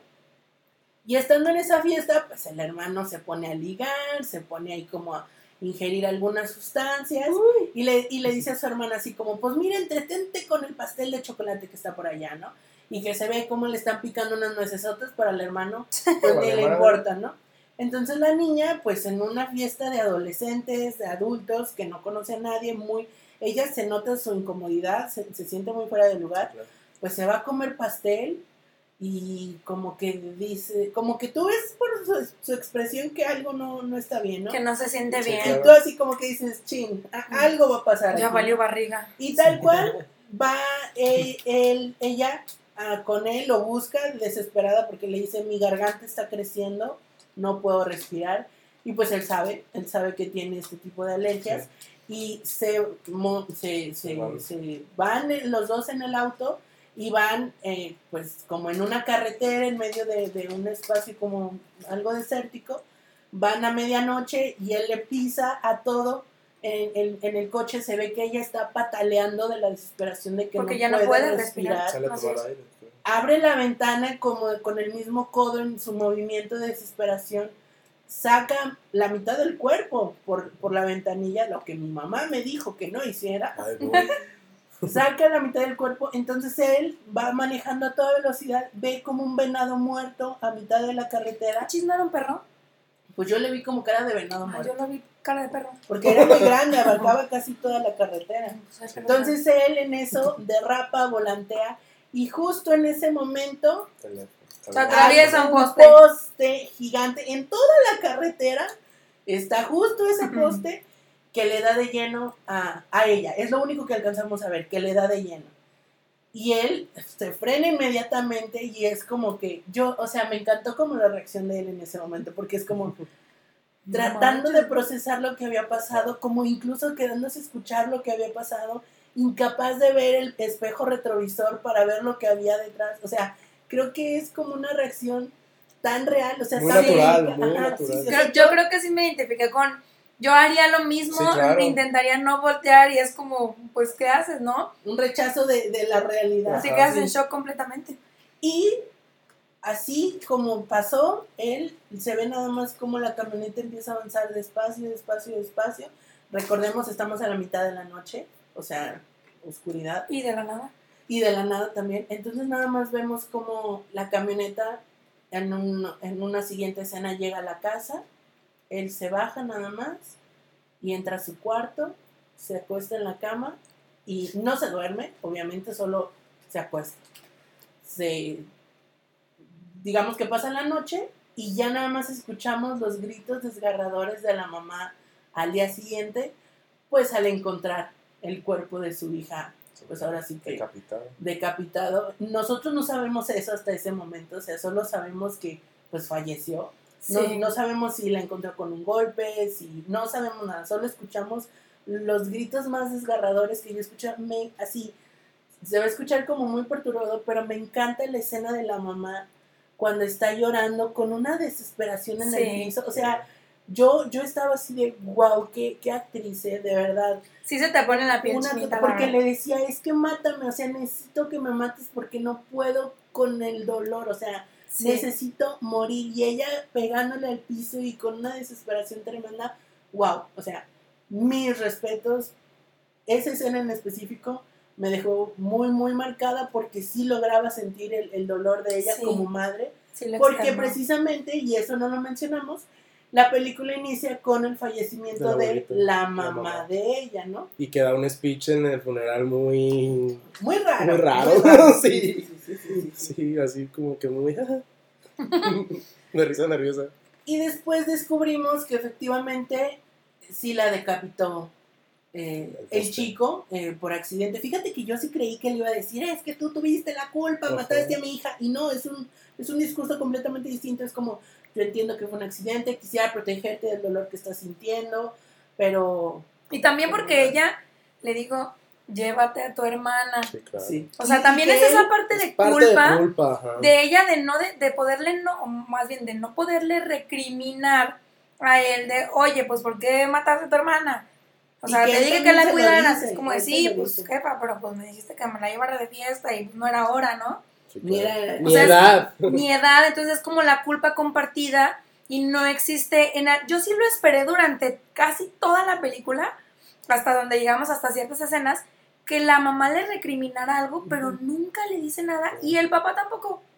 Ah, el papá, el papá, el, el papel del papá se me hizo tan extraño porque estaba, no estaba, flotaba y no, y sí estaba, Pero pero, fíjate que es como un personaje como tan real, porque dice, sí, sí, Ujú. sí creo en su Exacto. impotencia de no poder hacer nada, de no poder intervenir, de no poder ayudar, porque a lo que va el resto de la película es que ella pues empie- empieza a buscar ayuda, hablamos de la mamá, pues por el dolor de perder a la mamá, por el dolor de perder a la hija, y se encuentra con una señora que se hace amiga, que la consuela, que la escucha, y que le dice un día, este, no me acuerdo cómo se llama el personaje principal, Milo, ¿De bueno? De- la de la mamá. Ani, Ah, no. Ah, le dice, Ani, no sabes lo que pasó. Y en resumidas cuentas le dice, contraté una medium y escuché, porque es, la señora también tuvo como una pérdida, le dice, pude escuchar a mi nieto y todos están bien, mira, no es el final, que no sé qué. Entonces, como que la invita a que viva la experiencia y pues sí, la señora muere del susto y le dice, vámonos de aquí porque los vasos se empieza a mueven valer solos", sí. porque la Y de ahí para acá, ¿no? Sí. Sí, y bueno, el, el es que tiene mucho, esta Sí. película tiene muchas cosas, Sí, muchas, muchas cosas. demasiadas. El punto es que el meollo de toda esta película es la magia negra y Sí. como el satanismo y los demonios, ¿no? Los de- Porque resulta que la mamá de la protagonista era la reina de una secta Secta. de demonios. Que lo que yo ahí no entendiera si realmente la hija sí estaba como empatada con ella o si no sabía nada y no se había involucrado. Porque hay una escena donde la mamá le dice al hijo, es que ella me obligó a tenerte. Sí, Porque querían, y, y ese es como el objetivo de la película, reencarnar a un demonio en un cuerpo masculino. Y que ese demonio estuvo alojado en el cuerpo de la niña durante toda la vida de la niña, pero al demonio no le gustan los cuerpos. los, femeninos, a fuerzas quieren un cuerpo masculino. Y yo quiero entender que la deformidad que ella tenía era a raíz de que el demonio. demonio no le gustaba estar en un Sí, cuerpo claro. femenino. Es Entonces, eso es, o sea, el chavo está ahí para que en algún momento eh, el demonio pueda vivir en su cuerpo. Pero pasan cosas muy perturbadoras para que Sí, todo sí. eso pase. No, esa escena que le está pegando cambiar de tocas en la cuerpo. cabeza No látigo. No, no, no, no, no, no, no, no, que le dice, mamá, ya estuvo, ya. No. dice, mami, mami. Y la señora sí, colgando del techo, pegándole con todas sus fuerzas, con su cabeza. Como Belinda la momento- manzana, hagan de cuenta. En ese momento estaba poseída, Sí. cabe resaltar, no es como que estaba en sus cabales. Sí, claro. Pero la escena es muy, no es gráfica, pero es muy perturbadora. Perturbadora. Sí, sí, sí. Entonces es un preámbulo bastante, como les decimos, demonios, posesiones, cosas que ya estamos como acostumbrados en, en el, en el terreno del terror, ¿no? Pero Material si nos oficina. vamos a Midsommar, ya es así como todo lo que, te repito, todo lo que tú conocías del cine de terror, se acabó, se, se, Para empezar, es una película se que, radicó. que la característica es, bueno, aquí en, en inglés, bueno, en español lo- la llaman Midsommar, el terror no espera la noche, algo así. Algo así. Creo que eso es como para Ajá, dar para vender esta parte de que realmente el terror sucede de día, ¿no? Las cosas horrorosas suceden de día. Y, y se me hace una cosa genial, porque, o sea, las cosas, la, la escena que a mí más me perturbó sucede de día. Y generalmente todas las, las escenas de terror más oscuras están en un ambiente como de Todo sin de día. color, sin luz. Y en y- general toda la película de transcurre día. de día. Total, que, bueno, para no hacer la historia muy larga, son un grupo de jóvenes que van a una especie de retiro a Suecia. Suecia. Porque Ajá. uno de sus amigos los invitó, ¿no? A un pueblo, a su pueblo festival. que está muy dentro de- del, este, las- Del país. del país. Y es un festival, ¿no? Como de eh, la bienvenida a la primavera. Estoy Del, verano. algo así. Del verano. Total que de especial. repente empiezan a pasar cosas muy raras. O sea, una cosa es. em, una cosa es como el desfile de. Eh, como el festival de primaria de. Pues son como rituales paganos. Ajá, o sea, Pero- son cosas que. Es como una comunidad. Eso es parte de una cultura que a lo mejor a nosotros como latinos no conocemos. Pero. Y que va de, va- de menos a más, ¿no? Así como que empiezan, ay, pues mira, fúmate un cigarrito, Tómate unos hongos, relájate. algo. Tómate un vinito. Y los morritos, pues a huevo, ¿no? Y lo que ellos quieren es darle vuelo a la hilacha. Pero a mí, yo creo que el punto de giro es cuando llegan a esta parte de la- del festival donde de repente los más ancianos del, del pueblo se tiran del barranco. Para mí, de hecho, de toda la película, para mí sigue siendo la escena más fuerte. Porque, Sí. o sea, ver cómo de repente se destrozan contra el suelo la, la, la, La cara. la cabeza. Y cómo, de, por ejemplo, se tira primero la mujer Sí. y el hombre no, se, no, no muere. No al- muere. Entonces, eso en el ritual es como doloroso para todo el pueblo. Entonces, Todo todo, el pueblo siente. empieza a llorar, llorar.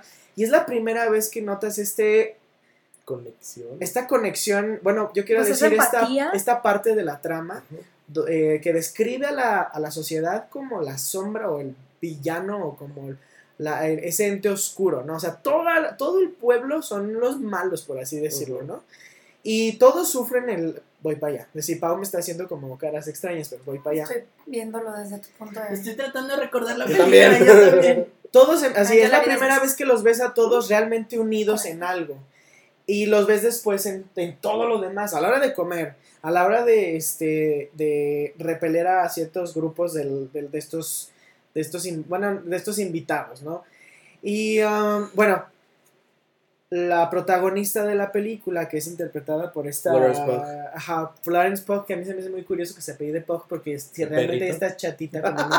Ella me gusta mucho. Es muy buena. Es muy buen casting Es muy ella. buena, porque empieza, yo sí noto un, como un avance, o bueno, un arco muy interesante en su personaje, Sí. porque ella acaba de perder a toda su familia de una manera trágica, Muy, muy trágica, de hecho el primer cuarto de la película, este, Narra torno a ella. que también se me hace así como, ahorita que me platicabas de Hereditary, es así como el primer cuarto es sobre, es pérdida, ¿no?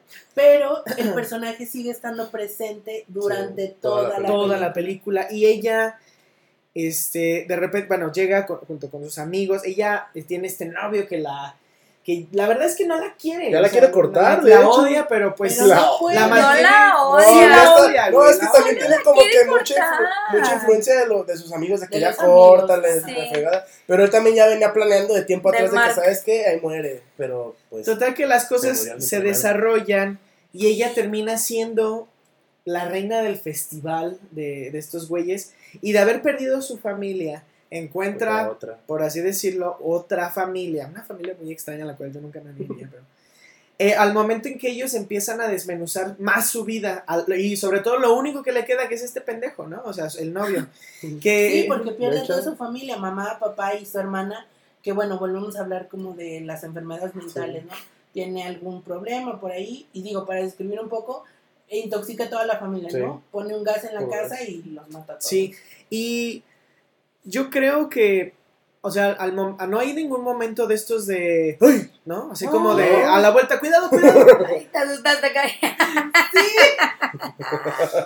Bueno, no hay Sí. momentos de estos, porque en realidad los Que momentos se nos mueren. mindfucked están en. O sea, los momentos que te sacan de quicio son muy literales. Es un viejito cayéndose. Es un carnal partido de la espalda y abierto. Ángel. Es este, un brother. No, es el águila, ¿no? Dentro de Águila, un es águila. el águila. No, creo que. Bueno, una de las dos, no El águila. Es el águila, El porque águila. Y todos son rituales. Todos son rituales de tortura nórdicos, ¿no? O Sí. sea, todo, todo está ahí. Pues toda la paganos. O sea, película jura- la película incomoda al momento de que todo es muy escatol... Bueno, no, es, todo... De repente yo empecé como a oler el ambiente, ¿no? Con, con los colores y con la fotografía. La Ah, está fotografía. cabrona, güey. Está genial, No, o sea, a mí lo que me encantó fue la- la, el- música. al- bro.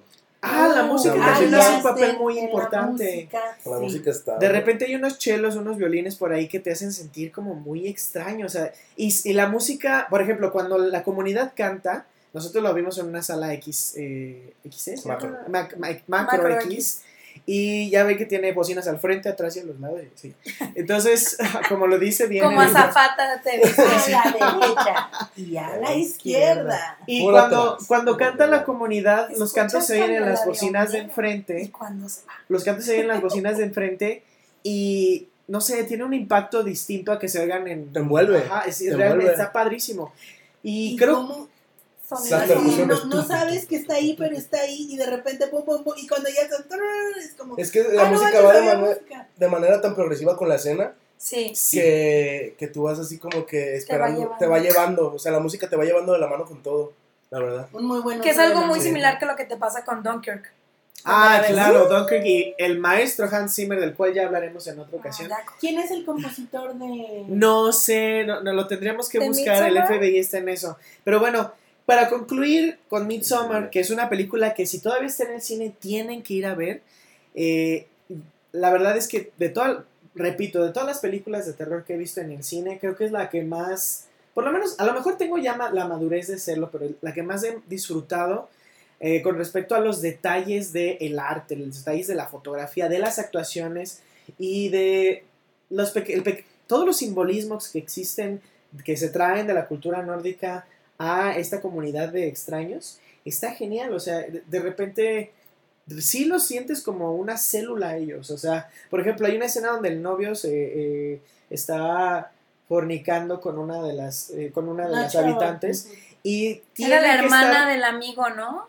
no me Que acuerdo los pero llevó. no me acuerdo Que pero punto que le en da- el momento que están teniendo sexo, hay una, hay una línea de señoras que están observando y teniendo orgasmos junto con la chica, o sea, eh, Como gimiendo. ah, ayudándola, como guiándola, sosteniéndola en eso, que ella está Pero es una- súper nerviosa. Es una, es, es como con esto de que cuando se muere el viejo y él no muere, sufren, todos juntos. Cuando se la están, le están dando bien duro, todas lo están, o sea, sí son una célula, realmente, Sí. o sea, sí se siente al, al a este, a este pueblito así como, mm, eh, tan unido, o sea, una- algo tan unido como que creo que nunca he visto, en- espero nunca haya- vaya a ver en una familia. Como cuando la chaval se encuentra, se da cuenta de eso, que las demás de la comunidad van Todas y lloran con ella. Eso está, eso, Eso está, genial. O sea, no está Cabrón. sola en su dolor. De hecho, a mí me encanta esta escena al final donde está Annie, no, Dani, Dani se llama, mira, Annie, Dani, Annie. interesante. No Dani- es coincidencia. Está, donde ya se está quemando todo, ya se está comiendo el cadáver de su novio, ya este, todo lo está valiendo madre. Y ella en este vestido de flores está así como lamentándose. Empoderada. Ajá. Y, y de repente se levanta y sonríe, está padrísimo. Yo, yo creo que a, con- a nivel cinematográfico e histriónico, o sea, de ella, está genial. Sí. Y, Y, y yo bueno, lo veo como un reflejo al final de Hereditary, porque es igual, el chavo ve que todos están hincados Sí, es como, ante él, hasta los cuerpos sin cabeza que están ahí, están hincados ante él y es como, tú, nuestro rey, nuestro demonio, protégenos, etc. Y él se queda con una cara de estupefacción de, ¿qué? Es cierto. Así como un literal, es la personificación del what the fuck, o sea. ¿qué está pasando? Yo creo que, que en Midsommar está mucho más como intencional de decir así como a huevo. perro, así como perro, ¿no? Yo tan solo de Midsommar quisiera agregar que la fotografía es una cosa exquisita, es como un deleite al ojo inimaginable porque yo nunca creí que iba, que iba a encontrarme eso en esa pe- película en particular. Que las imágenes se muevan. Cada todo. una de las escenas está así orquestada milimétricamente. Cada, cada, cada, cada cuadro, cada composición es como un cuadro perfecto, así, ¿no? No hay una persona fuera de lugar, no hay como nada, nada está al azar, ¿no? Todo está muy, muy, muy estilo a la Wes Anderson, así. No, a lo Simétrico. mejor no, sí, no tanto en lo simétrico, pero sí como perfectamente orquestado. Yo creo que Ari Aster hizo algo muy, muy, muy avanzado para su tiempo. No, es una de esas joyitas en el cine de terror que va, que vuela para ser una leyenda. Totalmente. Vamos Para a ver cómo le van las premiaciones. Sí, porque, porque es una un- película muy difícil. Y aparte está, está como Muy que difícil. proponiendo, está proponiendo algo diferente a lo que estás Sí. acostumbrado a ver. Junto a él, junto con el director de The Witch, que es Robert Eggers, también están haciendo como que una proposición diferente a un cine de terror un poquito más folclórico, si se podrá llamar, un poquito más personal en ese estilo. Y que yo creo que atañe no al miedo, a no los miedos exteriores, sino los Los miedos interiores. interiores. Yo haciendo como un breve análisis de qué es lo que está tratando de decirme Ari Aster con estas películas, yo encuentro que Hereditary trata de la culpa y Midsommar habla de la soledad. Que esos en realidad son los miedos que Ari Aster quiere proyectar. O sea, hay fantasmas, hay vampiros, Sí, hay monstruos sentido. más bien está hablando como de los demonios internos de cada persona. ¿Qué pasa cuando una persona siente culpa? Pues se carcome por dentro, se incendia como le pasa al, al señor este, al esposo. ¿Qué pasa cuando sientes soledad? Bueno, pues que estás dispuesto a estar con una persona con la que no quieres estar, pero cuando te das cuenta que no, eres capaz de meterlo en un oso y quemarlo vivo. O sea, Y sonreír al final. Y sonreír así como, como la caballota. Entonces, Y- sí, esta es la trilogía de la que. Ari Aster nos ha estado como presentando, que cada película es- como 2018, 2019, 2020. a ver, Vamos a ver qué sale. La vara está muy alta para Ari Aster, o sea, nos tiene que sorprender muchísimo. Yo Y no para el cine de terror en general. No, sí. Y lo curioso es que él mismo es guionista de sus películas. Eso O sea, está muy Tienes control Tienes de todo. control Ajá. creativo de todo. Sí. Sí, sí, sí, sí. Bueno, vamos a envolver esto ya en un, en un este, listón de 2 horas 37 minutos. Eh, aquí termina ya todo lo que vamos a hablar de terror, yo creo, por los siguientes varios capítulos. yo creo. Eh, ha sido un placer que nos escucharan. Espero que se hayan llevado buenas perspectivas de todas las películas y muy buenos spoilers. Eh, yo solamente quiero dejarlos con esta pequeña reflexión de que sí es parte del cine este género y ya, ya, Sí. ya tiene que tomar una parte importante del género como tal y lo vamos a estar viendo gracias a Ari Aster gracias a Robert Eggers Robert Eggers. y, y esperemos yo sí, yo sí Peele. quiero y a Jordan Peele. Claro claro cómo olvidar a Jordan Peele A ver, ¿con qué yo sí quiero ver sale? qué más. Yo sí quisiera terminar esta lista ahora sí me voy a dar tiempo para hacerlo. Vamos despidiéndonos, Cari. Muchísimas gracias por habernos acompañado. Disfruté muchísimo, muchísimo eh, todo es- este tema, el, el compartir, el, el hablar de estos temas es, es muy reconfortante. Ojalá que se la hayan pasado tan bien como nosotros. Nosotros aquí tuvimos cerveza de una, de otra, el tequila, el limón, la sal, así. Ya, ya hicimos una pachangota de este lado. Ojalá de aquel lado también la estén pasando muy bien. Esperemos que, que se queden con nosotros en los siguientes capítulos porque este es el inicio, chavos. Solo es el inicio. Muchas gracias.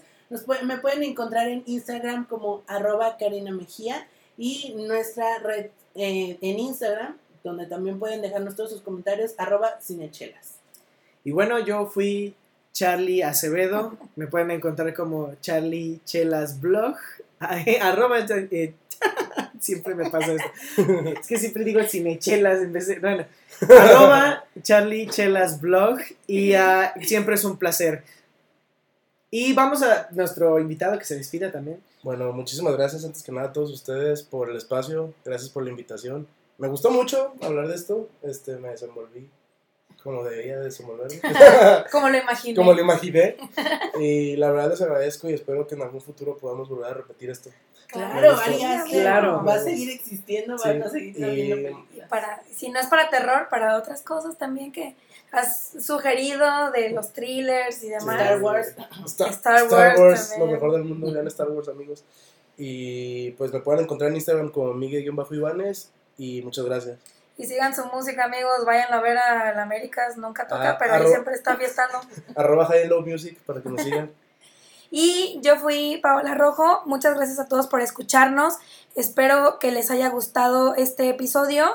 Eh, obviamente, como dicen mis compañeros, van, van a ver muchísimas más cosas. Y eh, pues nada, este, esperamos que sigan viendo cine de terror.